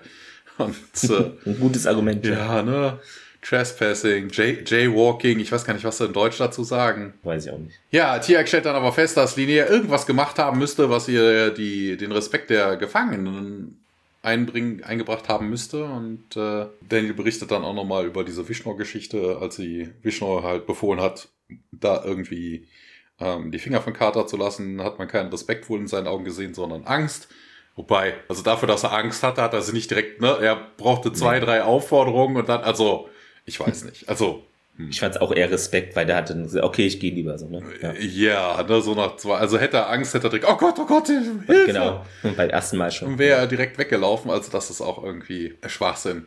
Und O'Neill ist das aber auch scheißegal. Ne? Er sagt dann auch hier, so ein, so ein Ort wie dieser, da muss jeder tun, das tun, was er, was er tun muss, um zu überlegen, so wie wir das tun müssen. Also wir wechseln zurück zu Carter, die dann irgendwie sagt, ja, das ist jetzt hier aber auch nicht so leicht, ne? Irgend so eine Alien-Device, äh, eine andere Alien-Device, also an das Stargate anzuschließen. Ähm, es wäre wohl nicht so wie zwei, zwei Kabeladern zusammenzufügen und äh, Carter dann, hey, und hier dann, ja, das ist wohl ein Maybe, ne? Und äh, Tiak, aber dann, ne, Jack, ich glaube, Daniel hatte das am Anfang gesagt, ne? Sie hätten ja gar keinen Transmitter. Tiak ja. erzählt das auch nochmal. Die Iris würde geschlossen sein und Daniel soll sich dann überlegen, wo man denn alternativ hin könnte und äh, dann wird das Stargate von außen wohl angewählt und es kommt zu einem Szenenwechsel. Wir springen in diesen Torraum des Gefängnisses, wo die ja auch vorhin alle durchgeplumpst sind. Und ja, genau, die Versammelten gefangen sich. die Gefangenen versammeln sich in dem Raum. Und ja, die Chevrons rasten ein, wie man es so kennt. Einige schlurfen da zum Tor und bauen da oder schleppen auch so eine große, wie eine Rutsche wirkt es fast, äh, und Bottich dahin und tragen auch jeder hat so eine kleine Schüssel in der Hand. Fütterungszeit wohl. Genau, ja. was ich interessant fand, es stand diesmal keiner davor. Ja, dieses Mal nicht. Vielleicht ein Lerneffekt oder erstmal essen, danach nochmal überlegen, ob man diese Sache macht. Vielleicht. Unser SG1-Team schaut sich das erste Mal so an, was passiert hier jetzt? Und Vishnu geht auf Neil zu und zeigt so ein bisschen bedroht hier auf ihn und ja, hier, sie essen zuletzt. Dann O'Neill winkt ab, hm, wohl ein, hat er nicht so einen guten Atem, der Vishnu, der auch dann weggeht. Das Tor öffnet sich nun, die bewegen diese Rutsche dann genau ja, in die mittig da auf die Stufen des Tores. Die nehmen da Position ein, die Gefangenen. SG1 steht etwas abseits, beobachtet, wie gesagt, äh, erstmal, wie das jetzt hier alles stattfindet. Und dann sehen wir so eine, ja, dicke graue Substanz durch das Tor auf die äh, Rutsche plätschern. Könnte auch irgendwie so eine Art Zement sein von der Farbe. Ja, Grease. Ich finde ja. das englische Wort viel besser dafür. Das ist ja so Haferschleim. Hm. ja, genau. Die Gefangenen scharen sich darum, grunzen etwas in freudiger Erwartung vielleicht, ja, und aber nein, Vishnu ist da und ja, drängt ein paar da weg, hält da wohl jetzt Wache und dann drehen sich alle um, denn die Linnea betritt auch den Raum. Das Gate schließt sich und äh, sie geht mit ihrer Schüssel zu diesem Bottich und bahnt sich ihren Weg durch die Gefangenen und äh, ja, sie bekommt dann diese Schüssel von Vishnu gereicht, der sich dann auch etwas ja, verbeugt vor ihr und bekommt sozusagen als erstes hier diesen tollen, äh, lecker aussehenden Brei äh, gereicht. Sie bedankt sich und ja, Vishnu dann reicht einem anderen Gefangenen noch eine Schüssel, schöpft dann auch für sich selber was ab, wendet sich dann ab und das, ja. Nee, da hast du, da hast du das, äh, ist die Übersetzung wohl falsch. Er nimmt sich selber eine Schüssel und dann darf der Rest. Also, ja. Also er, er genau. kriegt, er kriegt eine ja. leere Schüssel gereicht und nimmt sich dann selber so. Ja, ja genau. Weil er ist ja, er ist ja so die, eine Art Nummer zwei da im ja. Gefängnis, könnte man es vielleicht interpretieren, ja. In der Rangordnung. Ja, und äh, wie gesagt, nach denen äh, sind die anderen dran, die dann da hinrennen und dann sehen wir äh, auch wieder diesen Scavenger, heißt er. Ja, das ist eine Bezeichnung, sich, ne? also der, der Plünderer, ja, den sie halt auf. Genau. Der ja vorhin die Schuhe geklaut hat. Diese, genau, die Schuhe geklaut hat, die dann, ich glaube, als letztes dann da, weil die anderen verziehen sich, nehmen ihren Brei und, und ziehen von dann. Aber auch interessant, ne? also vorhin ist er noch um sein Leben gelaufen, weil man ihn ja erwischen könnte oder so. Ne? Also getan ja. haben sie ihm scheinbar nichts. Also. Nee, ach, Fütterungszeit, da vergisst du alles. Das ist. Wobei das auch interessant ist, ne? Also von wegen, da kommt, da, da kommt was zu essen in dieses Gefängnis und alle Leute traben da an, aber mehr als ein, ja, anderthalb Dutzend hätte ich mal gesagt, sind es auch nicht. Also das scheint Vielleicht kein, 15, 20 Leute nur. Kein, kein gut besuchtes ja. Gefängnis zu sein. Also dafür, dass die Taldo halt wirklich, das kriegen wir ja gleich nochmal mit, so für alles irgendwie immer die lebenslange Freiheitsstrafe. Bei Rot über die Ampel, ist das schon, zack, lebenslang. Ist das schon relativ wenig. Ein Planet mit weniger Einwohnern. Hm. Ja. Auf jeden Fall bietet er nun O'Neill auch äh, seine Schüssel jetzt mit diesem Schleim an. Er, O'Neill nimmt die so, schnuppert dran, zieht eine Grimasse, ist wohl, sieht nicht appetitlich aus, äh, riecht wohl auch nicht so, taucht dann mit zwei Fingern rein und ja, reicht dann die Schüssel weiter an Carter. Die schneidet dann auch eine Grimasse, ja, taucht dann auch ihre Finger da rein, äh, gibt sie an Tieralk und der schnuppert dann etwas angewidert daran und dann haben wir auch einen Szenenwechsel wieder. Genau, wir sehen einen äh, Major, Kovacek heißt er, gespielt von Andrew Wheeler, vermutlich Teil von SG9, ne? Das ist ja dieses ja, wahrscheinlich. Diplomatic Corps. Er hat gespielt in einmal MacGyver, einmal in Highlander, einmal in Sliders, einmal in Poltergeist, zweimal in Outer Limits, zweimal in Millennium und zweimal in Supernatural. Also alles wieder mit dabei, außer Akte X. Genau. Äh, Kovacek berichtet auf jeden Fall, dass SG1, also die kamen wohl, sind wohl zurückgekommen, ne? waren auf diesem Planeten. P3X775 wird ja das erste Mal erwähnt, dass sie wohl das Gesetz gebrochen haben. Das wussten wir ja schon, ne? aber ja, okay, ne? das ist so dieses typische ähm, was du auch bei der Sternflotte hast, ne? bloß nicht einmischen. Ähm, ne? wir, wir müssen nicht mit ihren Gesetzen einverstanden sein, aber wir haben sie zu respektieren, sagt er. Ja, dann, ja, aber die haben doch nur aus Versehen und Kovacek sagt dann, nee, das haben wir versucht, denen zu erzählen, aber hier bei uns ist das so, wenn man es nicht besser weiß, ist das dann auch kein Verbrechen und die Taldor, nee, die glauben in eine Zero-Tolerance-Politik und äh, na, almost religiously, also ne, als wäre es eine Religion. Keine Appeals, gibt es nicht. Es gibt ein Urteil und äh, lebenslange Freiheitsstrafe für fast alle Verbrechen. Also Offenses, sagt er, das sind ja nicht nur Verbrechen. Also Vergehen, Vergehen ist, glaube ich, die richtige Übersetzung. Auch interessant fand ich an der Stelle, hm, dass er auch sagt, ja, die Taldo, das ist wohl da so die Justizbehörde, weil ursprünglich, also ich habe es so angenommen, dass einfach die ganzen Leute, die da leben oder diese Gemeinschaft von Menschen, dass die sich einfach so nennt. Aber anscheinend ist es einfach diese ja, der Justizapparat oder wie auch immer ja. man das dann bezeichnen kann. Ja. ja, Hammond bezweifelt aber, also er sagt, das klingt doch überhaupt nicht nach Justiz und ähm, ja, Kovacek sagt hat, jo, das mag so sein, aber es gibt auf diesem Planeten fast keine Kriminalität. Ne? Also höchstens aus, aus Lust oder Ne, vielleicht auch mal einen Soziopathen oder ähnliches Geschichten. Und äh, dann wäscht sich aber Warren ein und sagt dann, hier, SG3, wir sind bereit zuzuschlagen. Und äh, Kovacic, nee, nee, nee, nee, äh, hier können wir nicht mit Gewalt weiterkommen und äh, die Taldor wären, also wie auch immer jetzt die Rasse heißt, ne, ob das jetzt nur, ob das jetzt nur die Judikative ist, die die Taldor sind oder die ganze, was auch immer. Sie wären viel zu technologisch fortgeschritten, das ginge nicht und äh, wir würden uns nur einen Gegner machen, wenn wir SG1 rausholen und äh, und dann, aber sie haben sich doch schon einen Gegner gemacht. Und hey, Kovacek sagt dann, nee, da wird er nicht zustimmen. Die Taldor wären offen für Relations mit den Menschen und äh, ja, vielleicht zeigen die uns sogar ihre Gesichter beim nächsten Mal und, äh, und ja, das ist doch bekloppt. Hier, Sie uns da eingreifen. Und Hammond, nee, hier Major, also an, an Warren gewandt, hier, Sie sollen morgen doch irgendwie auf P2A 509. Machen Sie das, legen Sie morgen früh los, 8 Uhr. Und Hammond dann zu Kovacek, ja, na, also er sagt dann so von wegen, ja, wir müssen dann zurück nach P3X 775 zu den Taldor. Lass sie wissen, dass wir ne, im Geschäft sind. Ich weiß gar nicht, wie man es. Let them know we mean business. Also, ne, also wegen, dass wir nicht so einfach abgecancelt werden ja. und sowas. Dann sagt er, nee, ja, besser noch, ich mach das selber. Ne, also Hammond will wohl in den Weltraum. Wahnsinn, oder? Seine erste Außenmission, die, also die erste normale, war ja auf der Erde im ewigen Eis. Ja, also das ist mein Chef, der auch mitmacht das, das sagt, oder arbeitet. Ja, das sagt er später auch noch. Genau, das wird interessant. Wir springen zurück ins Gefängnis Hatante Linears Quartier.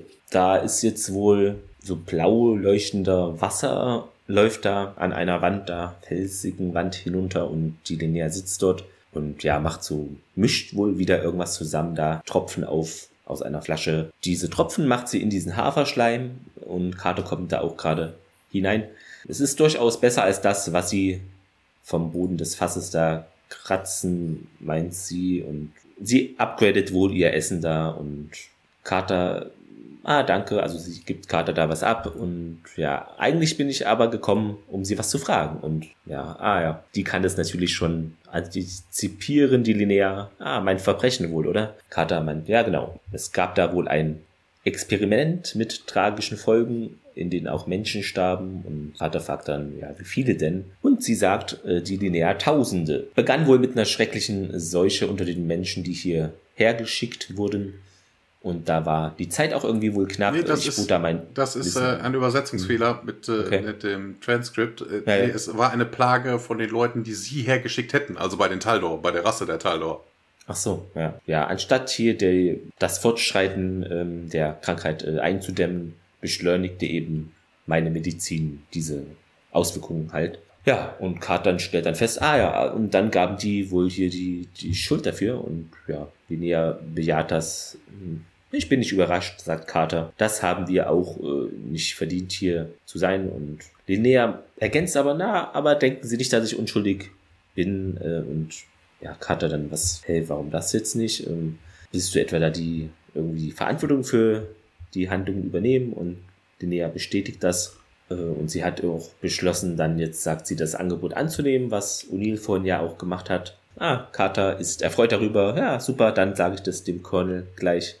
Ja, sie haben das Gleichgewicht, äh, sagt Linnea noch, äh, das Gleichgewicht der Kräfte hier verändert. Ich habe auch keine andere Wahl, sagt sie. Und Carter so, hm, tut mir leid, das verstehe ich jetzt nicht. Linear erklärt das etwas weiter. Ja, es ist wohl nur eine Frage der Zeit, bis äh, Vishnu und auch seine Gefolgsleute ihre Freunde herausfordern. Interessante Methode, denn eigentlich empfinde ich eher Vishnu und seine Gefolgsleute als Lineas Gefolgsleute.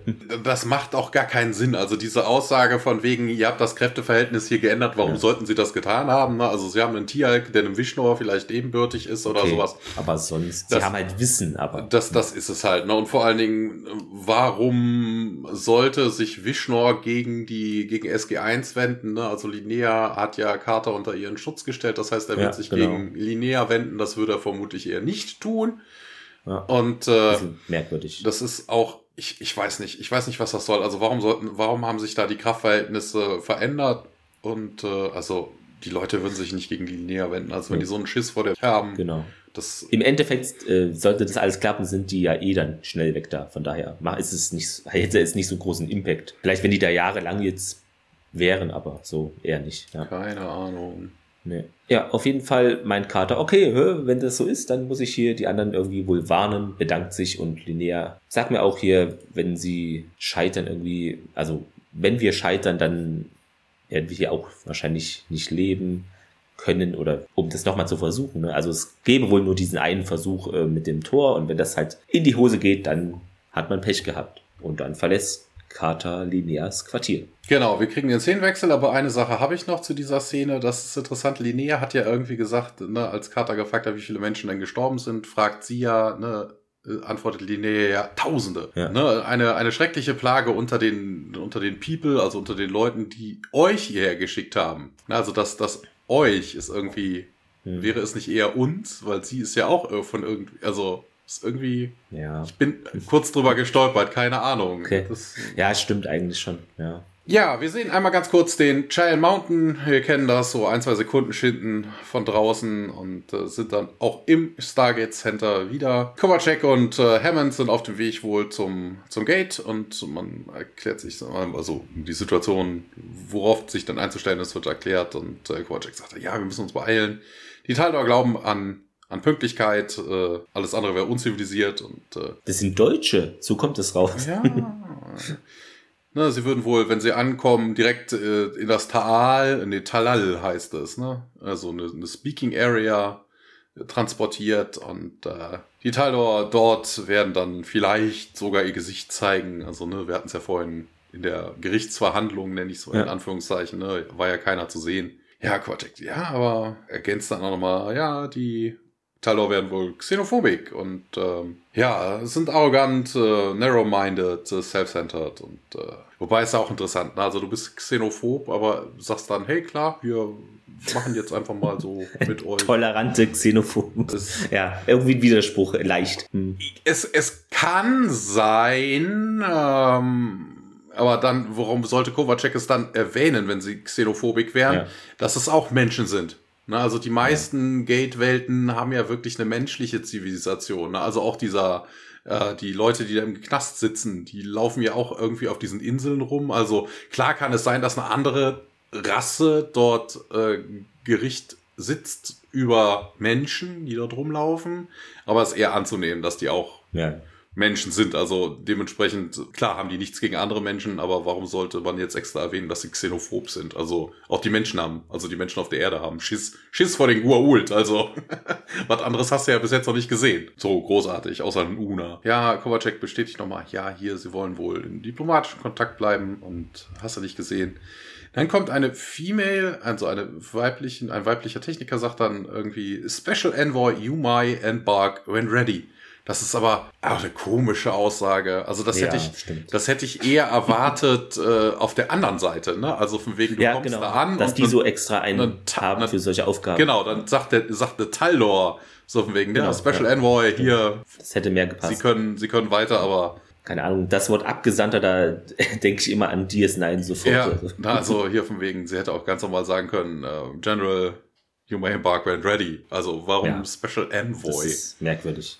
Ja, Hammond tritt durch den äh, durch den durch den Event Horizon und äh, also will und Kovacek erzählt noch hier besser einmal vorher einatmen. Man hat irgendwie so den den Drang auszuatmen, wenn man auf der anderen Seite ankommt und äh, dann sagt er ja ja ich werde da schon unterwegs irgendwie raus äh, rausfinden, äh, fragt dann nochmal mehr oder weniger spöttisch Kovacek. Hier, sie haben aber die richtige Adresse gewählt und Kovacek, jo. und dann sagt Hammond, these the things I do for those people, uh, for these mhm. people, ne? Also die Sache, die, das, ja. was ich hier für diese Leutchen, also für SG1 tue, ne? Das ist so ein bisschen Selbstkritik ja fast schon und, äh, ja, wir landen aber nicht auf, äh, bei den Taldor, wir landen wieder im Gefängnis. Also ohne Hammond, aber Szenenwechsel. Ja. Dort äh, sitzt Daniel Jackson auf dem Boden kratzt so zwei Zeilen irgendwie in den Boden, in den Dreck.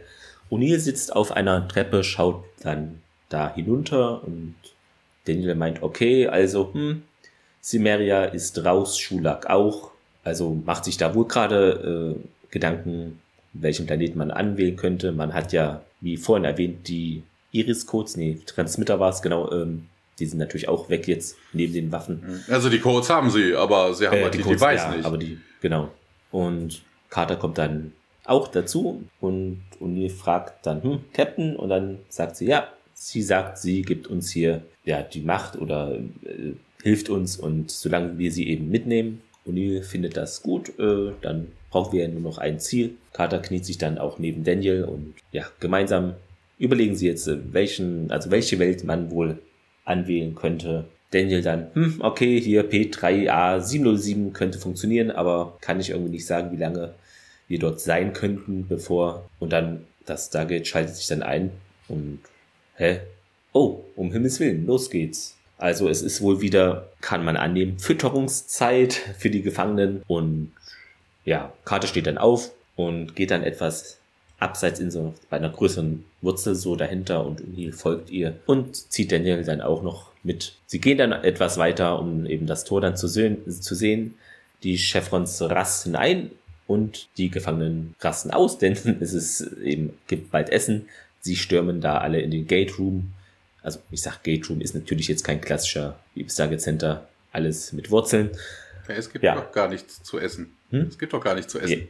Ja, die denken das aber, nee, weil das Gate sich nee, Die glauben das nur so, wie SG1 angekommen ist. Ne? Das Gate geht auf, da passiert irgendwas. Ja, okay. Deshalb Neugier. Außerdem, außerdem kommen die doch so raus. Ja. Das wird doch jetzt auch ja, erwähnt. Genau, und auch dieser Brochure da ist dabei und Daniel fragt, was ist denn jetzt hier los? Ja, und Carter meint, ja, Sie denken wohl vielleicht, das ist ein Weg zu entkommen, wobei wir das ja eigentlich schon geklärt hatten. Ist ein bisschen merkwürdig, naja. Ja, nee, äh, Carter ja. hatte mit Linnea darüber gesprochen. Ja. Die anderen waren nicht dabei. Und Daniel so, was? Und Daniel stürmt dann auf diesen Rush-Schuhe zu. Hier, sorry, hört mir mal alle zu. Und O'Neill Daniel will ihn davon ein bisschen abbringen, ist natürlich auch eine gefährliche Sache. Der stellt sich, der Daniel, zwischen drei Gefangene, die da vor dem Tor stehen und die stehen halt in dieser Bahn, wo der Wirbel dann erscheint. Die Chevrons rasten ein, verriegeln sich weiter und hier, das wird euch nicht retten, sagt Daniel. Und hier weiter, Daniel, komm hier, raus da, weg da, auf. Und Daniel dann zu den Gefangenen, ja, ihr werdet nicht entkommen, hier, du wirst sterben, aber der Roshur packt den Daniel einfach an den Schultern, ihr Geh mir aus dem Weg, wirft ihn dann zack zur Seite und er fällt dann Vishnu vor die Füße, kurz bevor der Wirbel dann, wie man es kennt, erscheint und die drei Gefangenen verschlingt. Daniel, Carter und O'Neill äh, gucken sich das an. Oh, wow. Also die drei Gefangenen hat's da wohl von den Socken gehauen. Dann ist es so, dass ein weiterer neuer Gefangener eintrifft, der rollt dann auch sozusagen durch das Gate. Anscheinend ist er auch irgendwie blind. Ähm, wie man es vorhin gesehen hat, ist es so, dass die anderen Gefangenen wieder pfeifen und sich dann da versammeln und ja, Vishnu grinst den Daniel an, wirkt dann auch etwas bedrohlicher, ne? Wie könnt ihr es wagen, euch hier einzumischen? O'Neill und Carter kommen dann auch heran und sehen, dass da der Daniel bedroht wird und er sagt nochmal hier, ich wollte doch nur das Leben von diesen Männern retten. Jetzt sind sie tot, sie sind eben nirgendwohin geflohen, das hat überhaupt nichts gebracht. Nun tritt Linnea auch auf den Plan. Vishnu sagt sie und die gesammelten Gefangenen drehen sich dann um. Linnea geht dann dahin. Hier legen sie ihn, ihn ab, lassen sie ihn in Ruhe und Vishnu dann zu die Linnea. Ja, er fordert mich doch heraus und ich nehme an. Hey, und Daniel geht dann auf Linnea zu, äh, fragt dann, ja, wie kannst du das zulassen? Roshur hier hat gerade sein Leben weggeworfen. Und Linnea, ja, aber es war halt sein Leben und Regeln sind nun mal Regeln. Selbst ich muss sie befolgen. Dann geht sie weiter und Vishnu packt dann Daniel wieder, äh, ja, von hinten auch, so ähnlich wie bei Carter zuvor, dann in so einer Bärenumarmung, während einer der anderen Gefangenen dann hinter O'Neill auftaucht und da eine Schnur um seinen Hals wickelt, also eine Überfallsituation und ein anderer schwingt dann ein scharfes Werkzeug irgendwie auch vor Carter herum. Aber er geht dann auf O'Neill los, hier, der sich im Griff des anderen Gefangenen findet. Alle weichen dann der Kater aus, die eilt zu linear hinüber, also als das Tohuwabohu, was da ist, äh, völliges Chaos. Und Carter meint, hier Linnea, das können Sie doch hier, beenden Sie das mal. Und die sagt dann auch, die Linnea, ja, hier, ich habe Ihnen ja doch gesagt, was passieren wird. Hier, Carter dann, ja, Tialk, Tialk. Also will den zu Hilfe rufen. Der ist dann nämlich noch nicht vor Ort und dann haben wir wieder einen Szenenwechsel. Ja, wir sind, ja, wir, wir sind immer noch in Hadante. Wir sehen Tialk, der in irgendeinem Gang rumläuft. Warum auch immer der nicht mit zum Gate gekommen ist, keine Ahnung. Er hat auf jeden Fall Katerschein und äh, wir wechseln dann wieder diesen, diesen Gate-Raum auf Hadante. O'Neill ist immer noch umzingelt. Carter versucht sich da auch irgendwie zu verteidigen und Vishnu hat Daniel halt immer noch im, im Schwitzkasten. Daniel, ja, wird ohnmächtig, ne? also er scheint auf jeden Fall das Bewusstsein zu verlieren. Und ähm, ja, dann greift Linnea von hinten aber so ein bisschen an. Sie hat so eine Art Guaulti-Weiß auf der Hand, ne? sowas Rundes. Und das fängt dann auch irgendwie an, ne, aktiv zu werden. Also ein paar Lichter glühen dann auf und äh, Vishnu fängt dann irgendwie an zu, zu stöhnen und zu grunzen und fällt dann zu Boden und äh, ja, Daniel natürlich auch mit ihm und ja, ist ein bisschen auch, finde ich, ungerecht. Ne? SG1 wurden irgendwie alle Waffen abgenommen, aber sie darf die so behalten. Merkwürdig.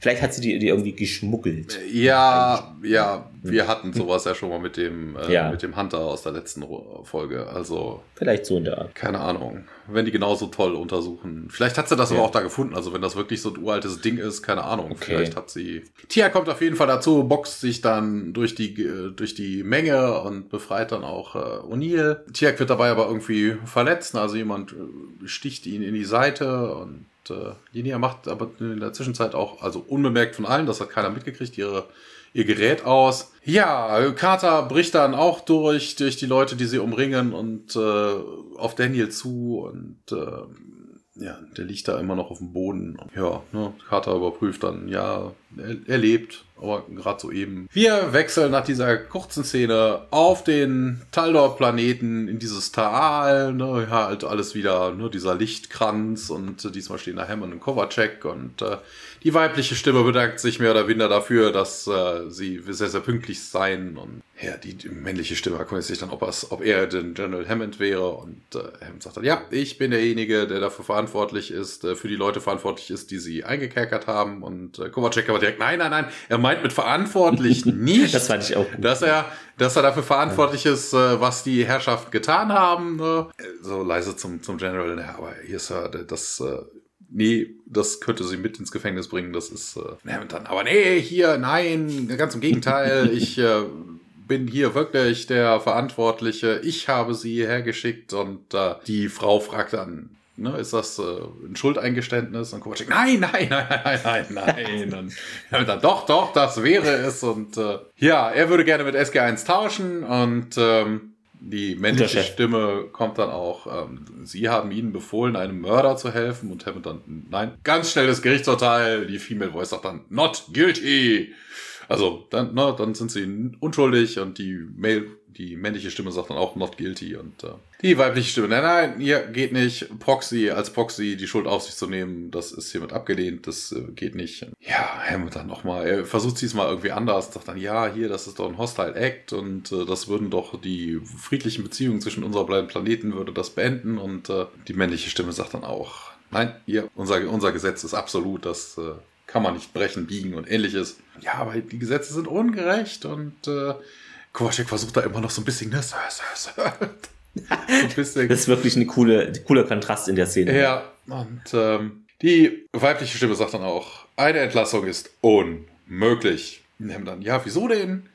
Und äh, die männliche Stimme sagt dann auch, eine Rückkehr außer Dante existiert nicht. Für keinen. Na, also, ja. ob das jetzt einfach unmöglich ist im Sinne von, ne, das lässt das Gesetz nicht zu oder ja, wahrscheinlich ob das technisch unmöglich so, ist, ja. keine Ahnung, das geht hier nicht vor. Wir wissen ja, es ist eher technisch unmöglich, ne, weil kein, kein DHD da ist. Ähm, ja, und dann ein Szenenwechsel. Diese Szene hat mich wirklich noch stärker als diese ganze Sachen, was wir zuvor besprochen hatten, äh, an Core Eye erinnert irgendwie. Ja. Dieses, weißt du, dieses Gericht, was so hier, das sind die Regeln, sorry, aber nach unserer Meinung läuft das genauso. In der Szene gibt's noch einen Mini-Fehler, ist mir aber auch nicht aufgefallen. Äh, und zwar hat der, ja, unser General Hammond trägt nämlich fälschlicherweise ein SG1 Missionsaufnäher auf der Jacke, obwohl er eben kein SG1 Mitglied ist. Da sollte dann das SGC Logo sein. Aber ich finde, es passt hier auch, denn zeigt seine Verbundenheit zu SG1. Deshalb finde ich es auch nicht so schlimm.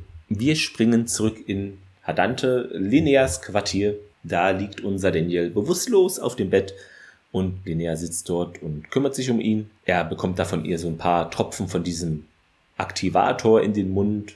Also ist wohl das Mittel für alles, ne? Hier, ich habe getan, was ich kann, sagt sie und ja, sie steht dann auf und geht hinüber zu diesem Gefängnis äh, Neuankömmling, der ja durchs Gate geplumpst ist und Carter sitzt da auch noch O'Neill und Tialk schauen dem zu. Carter richtet sich an Linnea und sie versteht eben nicht, was da passiert ist. Und Linnea dann, äh, ja, ist doch klar, ihr Freund hat gewonnen. Carter hm, kann es irgendwie noch nicht so ganz glauben, ne? als ob Daniel das so schafft, da einen auszunocken. Tialk guckt auch ein bisschen so, als ob das nicht so realistisch erscheint. Linnea dann Richtung des, also zu dem blinden Gefangenen, ja, wie ist denn dein Name? Der heißt so Simeon und ja, ich nahm Essen mit und war halt hungrig am Verhungern. Deshalb wurde ich hier hergeschickt. Ja, sie sagt, ja, halt mal still kurz, lehnt dann ihren Kopf zurück, also seinen und äh, guckt sich so die Augen an, also untersucht die wohl.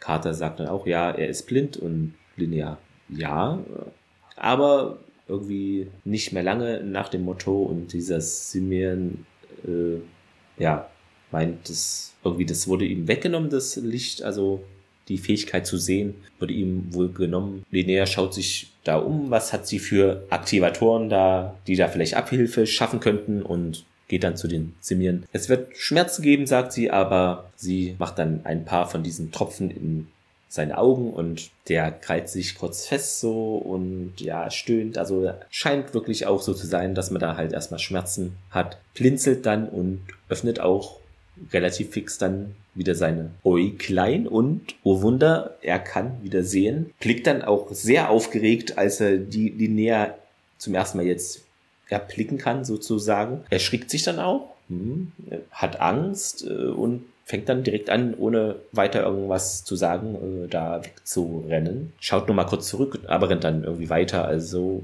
hat wohl vor dieser Linnea Angst. Die sagt, ja, seine Augen sehen jetzt wieder und Neil dann, hm, ja, okay, gern geschehen. Und der Tirk merkt auch nochmal an, ja, der ist irgendwie nicht so wirklich dankbar. Dann, äh, Carter dreht sich um zu Daniel, ja, der sich langsam wieder erhebt. Also ihm scheint es auch jetzt äh, etwas besser wieder zu gehen. Er erkundigt sich nochmal, was ist denn überhaupt passiert und ja. O'Neill dann, nun, äh, du hast wohl tatsächlich diesen Kampf gewonnen, Danny Boy, aber der kann sich immer noch nicht besonders daran erinnern, dass er da irgendwie im Vorteil war in irgendeiner Situation dann.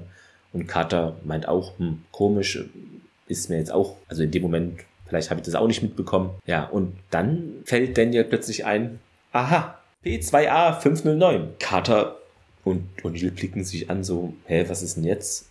Was stimmt jetzt mit dem wieder nicht? O'Neill dann zu Daniel, ah, kleine Hirnschäden auf dem Weg vielleicht, oder was? Hm. Nee, Daniel, nein, nein, alles gut. SG3 war doch hier für eine Mission auf P2A 509 äh, eingeteilt.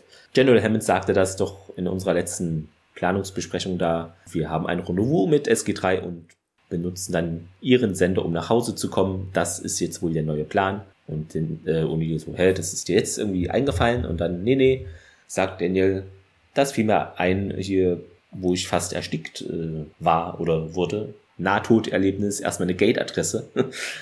dann Uni entschlossen, okay, dann ist es hier P2A509, steht auf und Linnea schicken die das Essen äh, und ich verwende dann also erkundigt sich irgendwie nochmal, ähm, zu welcher Zeit dann das Essen kommt, damit man da, ja, sag ich mal, freie Bahn hat, die, die Nummer durchzuziehen, ohne dass da viele anwesend sind. Und Linnea sagt, ja, das kommt wohl jeden Tag zur selben Zeit. Na, schön, sagt Uni, dann machen wir das irgendwie so. Und zu Karte dann, ja, wird es auch funktionieren? Sie nickt. Man müsse eben das Tor dann einschalten, ja, während man sich manuell da ein, reinwählt, während die anderen Gefangenen dann weg sind und dann irgendwie in ihren Zimmern, hätte ich fast gesagt, also da abseits des Tores dann irgendwo essen. Ja, was aber totaler Quatsch ist, ne? also mal ganz ernsthaft, äh, sich da hin zu, äh, da ausbüchsen zu wollen, während die anderen Gefangenen essen, die können ja überall essen, ne?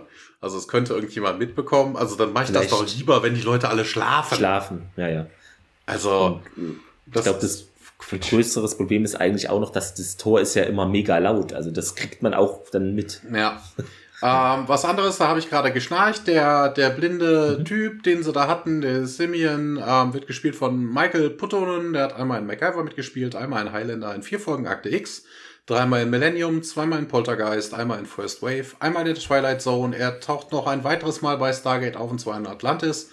Dann hat er einmal bei der Flash Gordon Serie mitgespielt und einmal in Supernatural. Wir sind äh, im Gate Room. Das äh, Gate aktiviert sich. Äh, wir sehen wieder diese, die, wie diese, äh, hier diese Rutsche da vorgestellt wird. Und alle Leute stehen da wieder mit ihren Schüsseln und ähm, ja, sie warten aber alle. Ne? Interessanterweise warten sie alle und dann erkundigt sich dann, ja, wo warten sie denn? Ja, hier, Tia stellt dann das offensichtliche fest, hey, sie glauben, du hast Vishnu getötet, also, sagt Linnea, musst du auch das Essen verteilen. Und äh, Daniel nimmt dann Linneas äh, Schüssel, füllt sie, gibt sie ihr und die anderen kommen dann und wollen dann alle und dann sagt er, nee, nee, nee, hier, stop, stop, stop, stop, stop und zeigt dann auf seine Teamkollegen und sagt dann, hier, sie zuerst und äh, ja, verteilt er dann halt hier, jeder holt sich sein Schüsselchen und ähm, ja, aber dann gibt's auch kein Halten mehr. Nachdem SG1 alle sich was ja. genommen hat oder so, stürzen sie sich alle wie die Schweine auf diesen Trog. Da, ja, die, die überrennen den ja auch fast. Ja, ja, ja, ja. Die Leutchen ziehen sich mit ihren Näpfen zurück und dann geht's dann auch los mit dem Escape-Plan. Also dann hätten sie auch auf das Essen verzichten können. Also warum sie sich jetzt welches genommen haben, hm. ja, ist ja mal egal.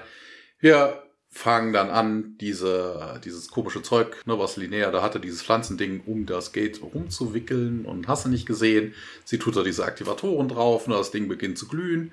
Ähm, das ist übrigens das, wo ich vorhin von sagte, ne, mit diesen Ranken, ja. da kommen wir gleich nochmal kurz zu. Genau ähm, die man da jetzt auch wirklich um das Gate herumwickelt. Sieht so ein bisschen aus wie so Christbaumbeleuchtung, ne? Hier einmal drum gewickelt. Das tut man ja auch gerne mal bei irgendwelchen anderen Dingen so zu Weihnachten. Es ist Weihnachten, wir schmücken alle unser Stargate. Genau. Ähm, O'Neill dann zu Daniel hier die Adresse. Im Hintergrund ist dieser Simeon, der sich da irgendwie rumduckt und drückt das Gate geht dann auf, ne? also von wegen, und dieser Scavenger, also der Schuh, die brüllt dann Escape, Escape. Äh, ja, dann kommen dann so langsam die anderen Gefangenen alle da angerannt und äh, ja, SG1 ist aber schon durch den Ereignishorizont. Äh, Linnea geht als letztes. Und dieser Simeon äh, guckt sich nochmal schnell um, hüpft dann auch dadurch. Bevor die anderen Gefangenen aber kommen, schließt sich das Gate wieder und äh, ja, interessanterweise, diese Ranken, die sie um das Gate gewickelt ja. haben, sind halt immer noch da. Also wir hatten das ja schon am Anfang, dass diese Wurzeln, die da reinragen, auch da, also ist irgendwie wieder, ja, unlogisch. Ja, Gatewechsel, äh, Gatewechsel, Szenenwechsel.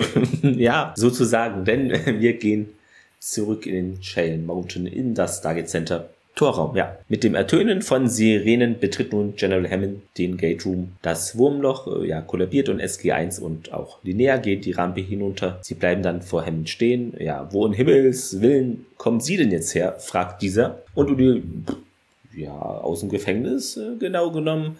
Wir sind gerade ausgebrochen. der so, hä? Wie das denn jetzt hier?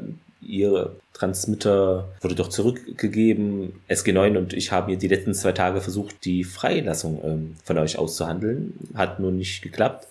Möchte ich äh, nochmal anmerken. Und Daniel dann, naja, wir sind eigentlich über P2A 509 zurückgekehrt. Carter mischt sich auch ein und sie sagt dann, ja, Daniel hat sich daran erinnert, dass eben SG3 dort sein würde, Sir. Und Major Rowan hat uns dann dort gefunden und war so nett, uns einen Transmitter zu leihen, um die Irisblende zu öffnen. Wobei hätten die dann nicht, ja okay, die hätten auch eigentlich dann mit dem zusammen dann da abdampfen können oder vielleicht hat der da noch was. Ich wollte gerade sagen, die, die haben ja eine Erkundungsmission, also ne, ja, nur okay, weil SG1 ja. taucht halt auf, wird gefunden, ja, dann wird stimmt. einmal der, der, der Beacon, äh, die Funk, das Funkteil aktiviert, ne, damit SG1 sicher dadurch ja, kann. Dann aber Hammond zeigt dann auf äh, Linnea so, hier, wer ist denn das jetzt, wenn ich fragen darf? Und ja, ah, sorry, General, das hier ist Linnea. Ohne sie wären wir da nicht rausgekommen, sagt Carter. Und Linnea liegt dann zur Begrüßung. Ja, dann, sagt Hammond, stehen wir wohl tief in ihrer Schuld, Ma'am. Willkommen in Stargate Center. Linnea etwas unglaublich, hm, so ein Ort hier habe ich noch nie gesehen. Ja, und hier, ja, so war es bei mir auch. Ja, aber es ist eben jetzt auch zu meiner Heimat geworden. General sagt Carter hier, mit Ihrer Erlaubnis würde ich näher gerne ein Quartier auf der Basis anbieten. Der schaut zu O'Neill hinüber, der General, und will gucken, ob wie er das äh, bewertet. Ja, O'Neill hm, sieht auch nicht so, also er wirkt auch nicht sehr sicher, als dass das eine gute Idee ist. Aber Carter dann, ja, es gibt wohl eine Menge, die wir von ihr lernen können. In der Tat habe ich hier Proben von dieser Wurzel mitgebracht mit der Linear diese Aktivatoren äh, macht. Und Hammond ist auch mh, hm, daraufhin noch etwas zurückhaltend, meint, ja, in Betracht ziehen könne man das, Captain. Aber in der Zwischenzeit bitte hier alle auf der Krankenstation melden und auch den Gast natürlich, äh, die Gästin. Daniel und Tia gehen nun zur Krankenstation. Hammond dann ja, verzeihen Sie, Ma'am, aber das ist eine reine Vorsichtsmaßnahme und Linnea fügt zu, ja, würde ich auch machen, also ist ihm da gar nicht böse. Wir werden eine Nachbesprechung machen, dann, äh, wenn sie sich alle ausgeruht haben, sagt unser General und O'Neill, okay, ja, Sir, nimmt dann kurz Lineas Hand, O'Neill, und bedankt sich nochmal bei ihr. Sie lächelt und dann folgt sie Captain Carter. Wir wechseln in, ins Labor. Interessanterweise steht hier Carters Lab. Das ist halt das ja, stimmt. Labor der, der Krankenstation. Wir sehen dort Carter, Linnea und wir sehen eine Dr. Green, gespielt von Colin Winton. Einmal MacGyver, zweimal Outer Limit, zweimal Akte X, zweimal Millennium. Eine weitere Folge SG1, zweimal 4400, einmal in Fringe und viermal taucht sie in der Van Helsing-Serie auf. Ja, Linnea unterhält sich halt mit Carter und fragt dann, hier, sie haben doch irgendwie erzählt von einer Maschine, die äh, Daten speichern könnte und Carter zeigt dann auf den Computer und äh, ja, dann können sie mir die Basics zeigen. Also es geht in dem Fall nicht um die Basics vom Computer, sondern um die Moleküle und Atome. Da stellt Carter genau. auch fest. Und äh, ja, Carter ne, reichte dann die Maus und hast du nicht gesehen. Und ähm, ja, erkundigt sich dann, ja, wenn ich hier die, die Basisstruktur meiner Aktivatoren gebe, können sie die dann wohl auch äh, fabrizieren. Wobei das ja eigentlich auch nichts bringt. Ne? Also von wegen, ja klar, du hast den Activator, du brauchst ja aber diese Pflanze dafür. Ne? Also, ja, also ja, das ist schön, wenn Carter irgendwie rausgefunden, wenn Carter was mitgebracht hat, aber ich weiß nicht, ob die damals in den 90ern schon so weit waren, dass sie irgendwie hätten anhand von DNA irgendwie so eine Pflanze züchten können, keine Ahnung. Aber ist ja mal egal. Wir wechseln in den Briefingraum. Hammond sitzt da, O'Neill, Daniel, Tiag steht, wie so oft, und ja, also, ja, ne, O'Neill hat halt, fängt halt an zu berichten, beziehungsweise scheint mittendrin zu sein, ne? Er erzählt von dem Kampf mit Vishnor und äh, dass Daniel gewonnen hatte. Es klopft an der Tür und Warren bringt Simeon herein, also der ehemals Blinde. Wo ich mir dann auch denke, also von wegen, ah, warum haben sie den mitgebracht? Ne? Also von wegen, es kommt ja gleich dazu. Warren sagt ja, I found him lurking near our base camp, sir. You need to hear this. Wo ich mir denke, hallo, okay, äh, sie haben diesen ungefährlichen Typen aufgebracht und äh, fesseln den warum auch immer, und entführen ihn erstmal auf die Erde. Wozu? Sie hätten den einfach mal befragen können und dann das Statement ja. mitbringen können. Oder den wenigstens unge ungefesselt. Also, wenn er sich anbietet, hey, ich muss euch unbedingt drin, ich muss eurem Boss ja, unbedingt ja. was erzählen oder. Genau. Ne, dann mitbringen so. Als also, warum sie den dann gefesselt haben, weiß ich nicht. Okay, vielleicht haben die jetzt aus dieser Hardcore-Nummer gelernt und, weißt du, erstmal, erstmal jeden fesseln, völlig egal. Keine Ahnung, weiß nicht. Dann hätten sie ihn aber auch untersuchen müssen und feststellen können, dass das kein Gute ist. Das stimmt. Ja, und jetzt steht er fest, das ist der ehemals blinde Mann. Simeon berichtet dann, ja, das erste, was ich gesehen habe, war die Zerstörerin der Welten. Hm. ne, Im Deutschen sagen sie Vernichterin der Welten. Genau, Des, Destroyer ja of Worlds, ja, ja, sagen ja, im Englischen. Der Welten heißt ganz merkwürdig, ja, aber dann, egal. Wie, wie bitte? Ja, sie hätte wohl eine große Plage, also eine große Sickness äh, geschaffen und äh, ja, die, die ihr Linnea nennt, sie ist der Zerstörer und ähm, ja, O'Neill dann, ja, sie hat Carter was von der Plague erzählt, aber dass sie geholfen hätte und so und äh, sie mir, nein, nein, nicht geholfen, sie hat sie ausgelöst. Und dann kommt zu einem Szenenwechsel. Wir springen wieder in dieses angebliche Katerlabor. Auf dem Bildschirm sind Moleküle animierte zu erkennen und linear, ja, dieses Stargate-System erstreckt sich hier über tausende Welten, also horcht die Karte etwas aus. Kata fügt äh, hinzu, na, theoretisch sogar vielleicht etwas mehr. Wir haben schon mehrere hunderte kartiert, erschlossen. Bisher haben wir nur einen Bruchteil besucht. Dr. Green meint dann, ja, wir haben entdeckt, dass es eben die meisten Welten im Netzwerk hier auch menschlichen, also es gibt ein menschliches Leben und linear, ja, wo befindet sich denn hier dieser Fundus für dieses ganze Wissen? Vater, das ist alles in den Computern hier. Ich werde es Ihnen zeigen. Dann stehe ich in deiner Schuld, Samantha, sagt sie. Das soll nicht vergessen werden. Klingt fast wie so ein Hathor-Satz. Du wirst uns gut dienen. ja, sie hebt dann nämlich wieder ihr Händchen und da ist immer noch jetzt dieses Handgerät dran und dann benutzt sie das, wie zuvor bei Vishnu und Katers Augen weiten sich, sie erschrickt. Dann springen wir in den Besprechungsraum. Ja, Sekunde, Diese, das ist aber mh. Hm? auch wieder sowas, ne? Wir haben doch nach der letzten Katastrophe haben wir doch mitgekriegt, die wollten doch alle jetzt gründlichst untersuchen. Und zack. Vielleicht waren die gerade dabei und es ist noch nicht. Äh, oh, und zack, schon wieder irgendwas Hochtechnologisches, was da einfach mit mal reingeschmuggelt wird. Ja. Ne? Also, oh. Ich weiß nicht. Es ist noch der Wurm drin da mit den Sicherheitsmaßnahmen. Im Besprechungsraum sitzt dieses Simeon nun da am Tisch, wird auch bewacht und meint dann, ja, es ist, war so unser Inselstaat Unsere Inselstaaten, äh, besser gesagt, befanden sich im Krieg. Sie hat dann wohl eine Krankheit erschaffen, die sie dann selbst nicht auch bekommen konnte. Eine schreckliche Krankheit und ja, mit dann, ja, fahren Sie fort. Die Hälfte unserer Leute starb. Sie kam dann und versprach irgendwie auch, den Rest dann zu retten. Bis dahin hatten sich, also hatte sich sich schon sehr ausgebreitet, auch von Insel zu Insel ist es so rübergesprungen. Als man sie erwischte, hatte sie schon eine halbe Welt zerstört. Ja, O'Neill dann schaut sich etwas besorgt um, so, oh, oh, oh, wen haben wir uns da nach dem Motto hier Joyce Gate äh, gebracht? Wobei der Terminus hier halbe Welt zerstört, vielleicht, ja, das klingt, als ob jemand so einen Planeten irgendwie zerstört, finde ich immer. Hm. Ja, das hatten ja. wir ja vorhin schon mit den Goa'uld, ja, ja. ne? also dass die genau. da angeblich äh, den Planeten ja. Also, Vielleicht ne, die Bewohner ausgerottet ja, ist, eben. ist eine andere Geschichte dann. Ja, wir springen wieder in das Labor dann. Ja, Miniszene eigentlich nur. Ähm, Linnea ja, sammelt, also scannt jetzt so die Computerdateien nach Stargate-Adressen, also man sieht es auch auf dem Bildschirm, tippt dann relativ fix da das alles ein, wie der Expertin. Data Light vielleicht fast schon, könnte man sagen. Carter, Dr. Green und die Wachen sind eben auf dem Boden da neben ihr zusammengebrochen, liegen da und dann springen wir in den Korridor.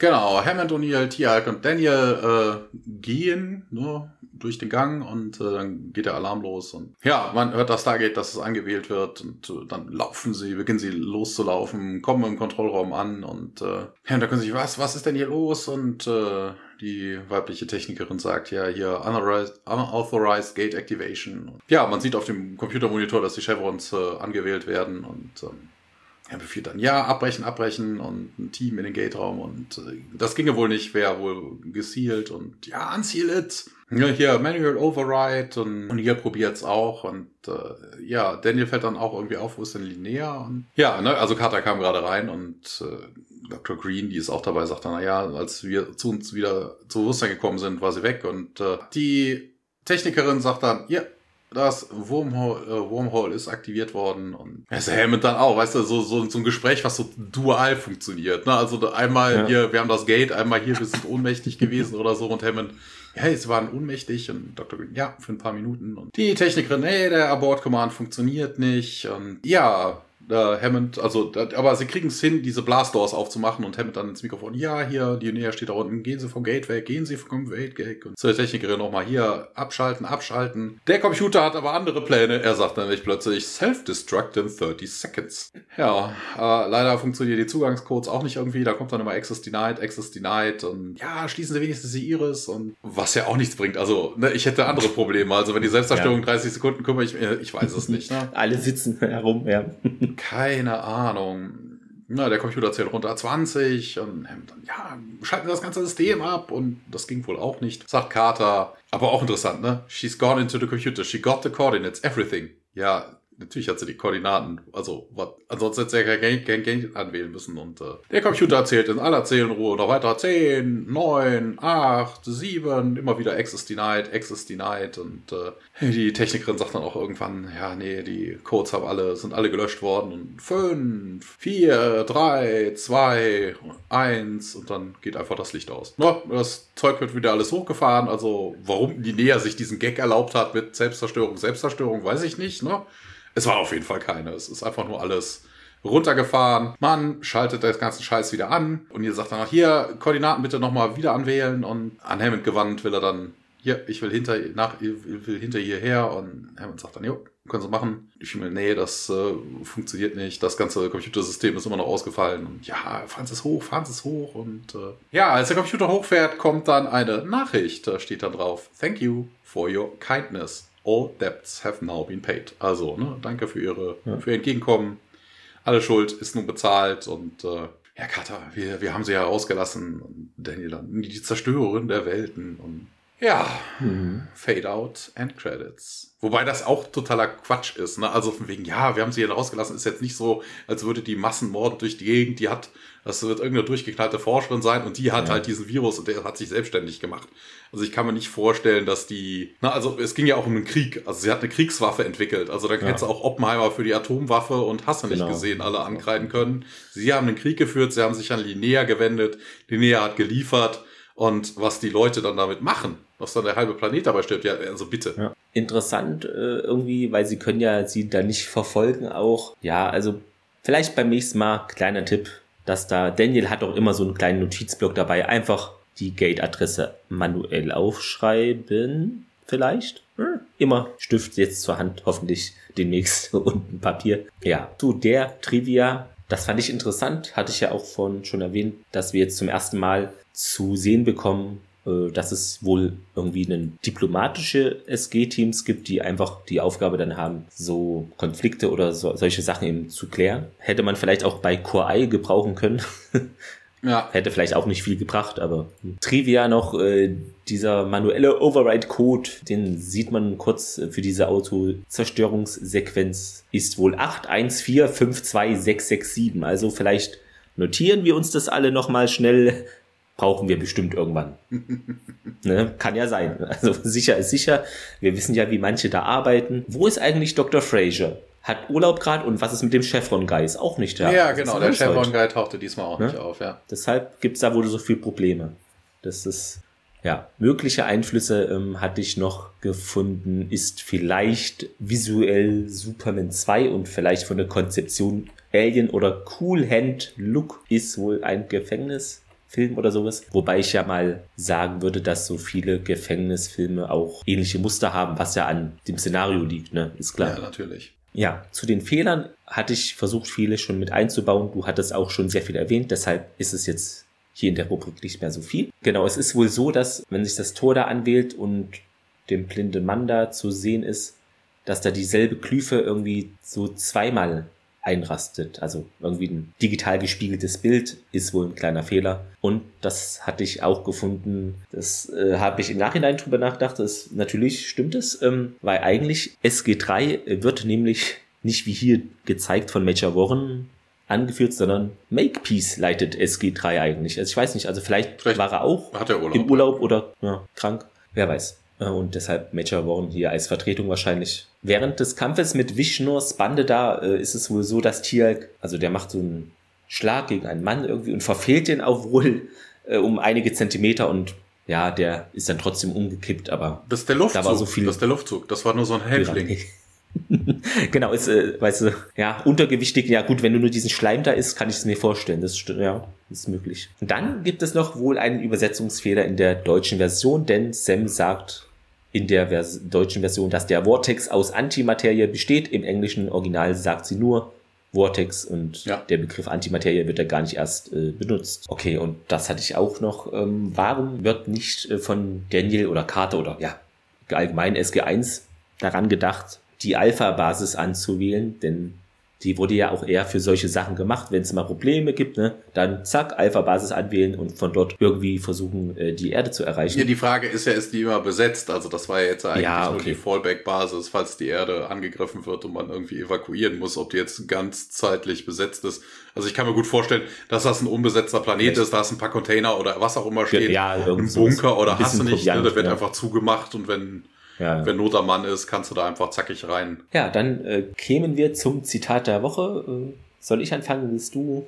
Ich muss, äh, ich kann mit anfangen bei mir recht kurz. Also ich habe mich im Vorfeld schwer getan. Ich habe jetzt auch beim, beim Durchackern der Folge nochmal, aber ich habe eigentlich keins gefunden, wo ich sage, mhm. das ist jetzt ja. der Spruch. Also von meiner Seite aus diesmal nichts. Manchmal gibt es auch nicht so viel. Ähm, ich habe das genommen, da hatte ich auch sehr gelacht, weil es kam für mich so unerwartet auch. Und zwar sagt O'Neill, das war auch zu Beginn gleich, äh, wo sich alle aufscheinen und da ein bisschen suchen im Gefängnis, sagt O'Neill zu Tialk, mach ein böses Gesicht und sieh dich um. Keine Ahnung, fand ich echt sehr witzig. Und das bekommt ihr dann später im Schnitt noch als Einspieler, denn auf der stargatewiki.de Seite hat und also hat das erfreulicherweise der User Hammond als kleinen Audioschnipsel hochgeladen. Tialk, mach ein böses Gesicht und sieh dich um. Äh, zum Fazit, Thomas, möchtest du denn anfangen? Ja, kann ich machen. Es ist wieder so eine Folge, sehr Kammerspielartig. Ne? Also wir haben ja eigentlich nur diesen Gate Room auf äh, ja. äh, im, im Gefängnis. Äh, wir haben eigentlich nur das Command Center, also den, den Gate-Raum dort oder, oder hier oben haben wir das, ne? den, den Computerraum. Aber es ist auch wieder, es ist nichts Großartiges, es passiert auch nicht sonderlich viel. Ja, wow, wir sind entkommen. Vor allen Dingen hätten sie es ja trotzdem machen müssen. Na, selbst hätten sie, hätten sie selbst davon gewusst, dass sie irgendwie Dreck am Stecken hat, ist das ja nicht deren Aufgabe, anderer Leute äh, Gerichtssystem durchzusetzen oder so. Ne? Also wegen, ja. sie hat keine, kein Verbrechen gegen die Menschen, also sie hat auch kein Verbrechen auf der Erde. Ge na, also wer sind sie denn, dass sie da irgendwie wen für bestrafen sollten? Also selbst wenn sie davon gewusst hätten, äh, sie wären immer noch drauf äh, angewiesen gewesen, auf Lineas Hilfe und natürlich hätten sie. Genau, also es es hätte nichts am Endeffekt geändert, außer dass sie vielleicht äh, gesagt hätten, Linnea hier, äh, na, stellt sie unter Arrest, sie muss so schnell wie möglich hier aus dem Gate Center wieder raus, wir schicken sie auf den Planeten ihrer Wahl oder unserer Wahl, na, Hauptsache sie ist fort und dann hätte sich's. Also sie hätte gegebenenfalls, keine Ahnung, was die jetzt auch aus dem Computer rausgeholt hat, ob die sich vielleicht einfach wirklich nur diese Adresse nach dem Planeten rausgesucht hat, wo sie hin möchte, ne? Also ich glaube jetzt nicht, dass sie die großen Geheimnisse, taucht die eigentlich nochmal auf? Ich glaube gar nicht, ne? Äh, in einer Folge, aber von einer anderen Schauspielerin. Ach so, okay. Ich glaube, sie ist dann jünger oder irgendwie, ja. Will nicht zu viel erzählen jetzt. Okay. ja, nee, also. Aber nicht mehr von ihr. Ja, ja, also ein paar unlogische Sachen waren drin, jetzt nicht allzu viel, also ich hätte gesagt so mittelprächtig und so. Mhm, gut, äh, ja, dann, ich hatte mir notiert, äh, ja, ja, so typische Prison Story hatte ich ja eben auch gesagt, ne, bloß eben mit diesen SG und Sci-Fi-Besonderheiten. Ehrlicherweise hatte ich irgendwie auch vor der Folge Bedenken. Ich hatte sie irgendwie in Erinnerung eher schwächer oder so. Hat sich dann erfreulicherweise aus meiner Sicht nicht so bestätigt. Also was hat mir gut gefallen? Das fand ich irgendwie einen interessanten Ansatz mal, dass auch ein bisschen Raum für Fantasie gelassen wird, denn diese Taldor oder das Gerichtsgremium, man sieht die ja gar nicht. Aber es wird ja irgendwie gesagt, dass die Möglichkeit vielleicht besteht, die mal zu sehen, ne? sagt ja der von SG 9 war es vom diplomatischen ja. Chor, genau. Ja, das fand ich eigentlich mal einen coolen Ansatz, dass einem nicht immer alles hier vorgekaut wird visuell, ist mal nett. Und ja, die Szenerie fand ich eigentlich auch mal interessant. Äh, dieses ja, Gefängnis und diese eklige ja, Baby-Breipampe oder so, die durch das Gate so suppt von oben nach unten, auch sehr symbolisch. Ne? Bernd Stromberg sagte schon, die Scheiße fließt immer von oben nach unten. hat mich daran erinnert, weil das Essen sah wirklich nicht so appetitlich aus. Ja, halt ja. So, eine, so eine Haferschleimpampe. Genau. Die Dynamik unter den Gefangenen, also mit dieser Hierarchie, eine Anführerin und dann hat man da ja die rechte Hand der Anführerin oder so die Nummer zwei, die dann das Essen auch verteilt ähm, und dann kommt erst der Rest. Das fand ich interessant äh, und auch gut gemacht und auch witzig dann, wie unsicher dann Daniel in diese Rolle dann kam. Das, das fand ich auch cool, wie er da so da stand. So, was soll ich jetzt hier machen? Äh, ist ja auch nicht noch nicht so der Typ, der so eine Rolle inne hat. Die Gefangenen werden da auch durch die Gänge mal gejagt, also lebendiges Chaos und Angst herrscht dort. Ja, Linnea, okay, wirkt erst harmlos und es wird auch ein bisschen dann gespielt, aber sie hat es natürlich faustdick hinter den Ohren, wenn man das so überhaupt sagt. Ja, stellt sich dann ja später auch heraus. Okay, ja, ist jetzt ein bisschen relativiert wieder, aber SG1 wird nicht so als die Standardguten dargestellt, sondern es gibt auch Grautöne und sie wollen halt ausbrechen und nutzen dann natürlich auch linear dazu. Hattest du ja auch schon eben etwas dazu gesagt. Ja, sie würden, sie wissen ja an der Stelle nicht, also, ne? ja, dass, klar. Dass, dass sie in ähm, Anführungszeichen die Böse ja. ist. Ne? Also. Aber ich finde, es lässt sie auch realistischer wirken, denn sie wollen da raus und äh, es gibt halt dann auch nicht noch eine weitere Option. Manchmal ist es halt so, dass man diese Option nehmen muss. Das Ende fand ich auch interessant, weil ähm, es endet eigentlich so fast schon so mittendrin, wo es richtig äh, losgeht, dass sie da einfach so entkommt und auch SG1 dann, ja, ich finde, jetzt wird ja auch natürlich erst bewusst irgendwie, oh Gott, äh, die baut dann vielleicht wieder irgendwelche Waffen, also müssen jetzt mit ihrer, ich sag mal in Anführungszeichen auch Schuld leben oder mit dem Fakt, wie gehen wir jetzt damit um. Was mir nicht so gefallen hat, ja, da sehe ich es auch ähnlich wie du. Diese in der, im Gefängnis irgendwie, das war ein bisschen, ich finde, da hätte noch von der Handlung her irgendwie noch was anderes sein können, also noch an, vielleicht ein anderer Strang oder einfach noch mehr los.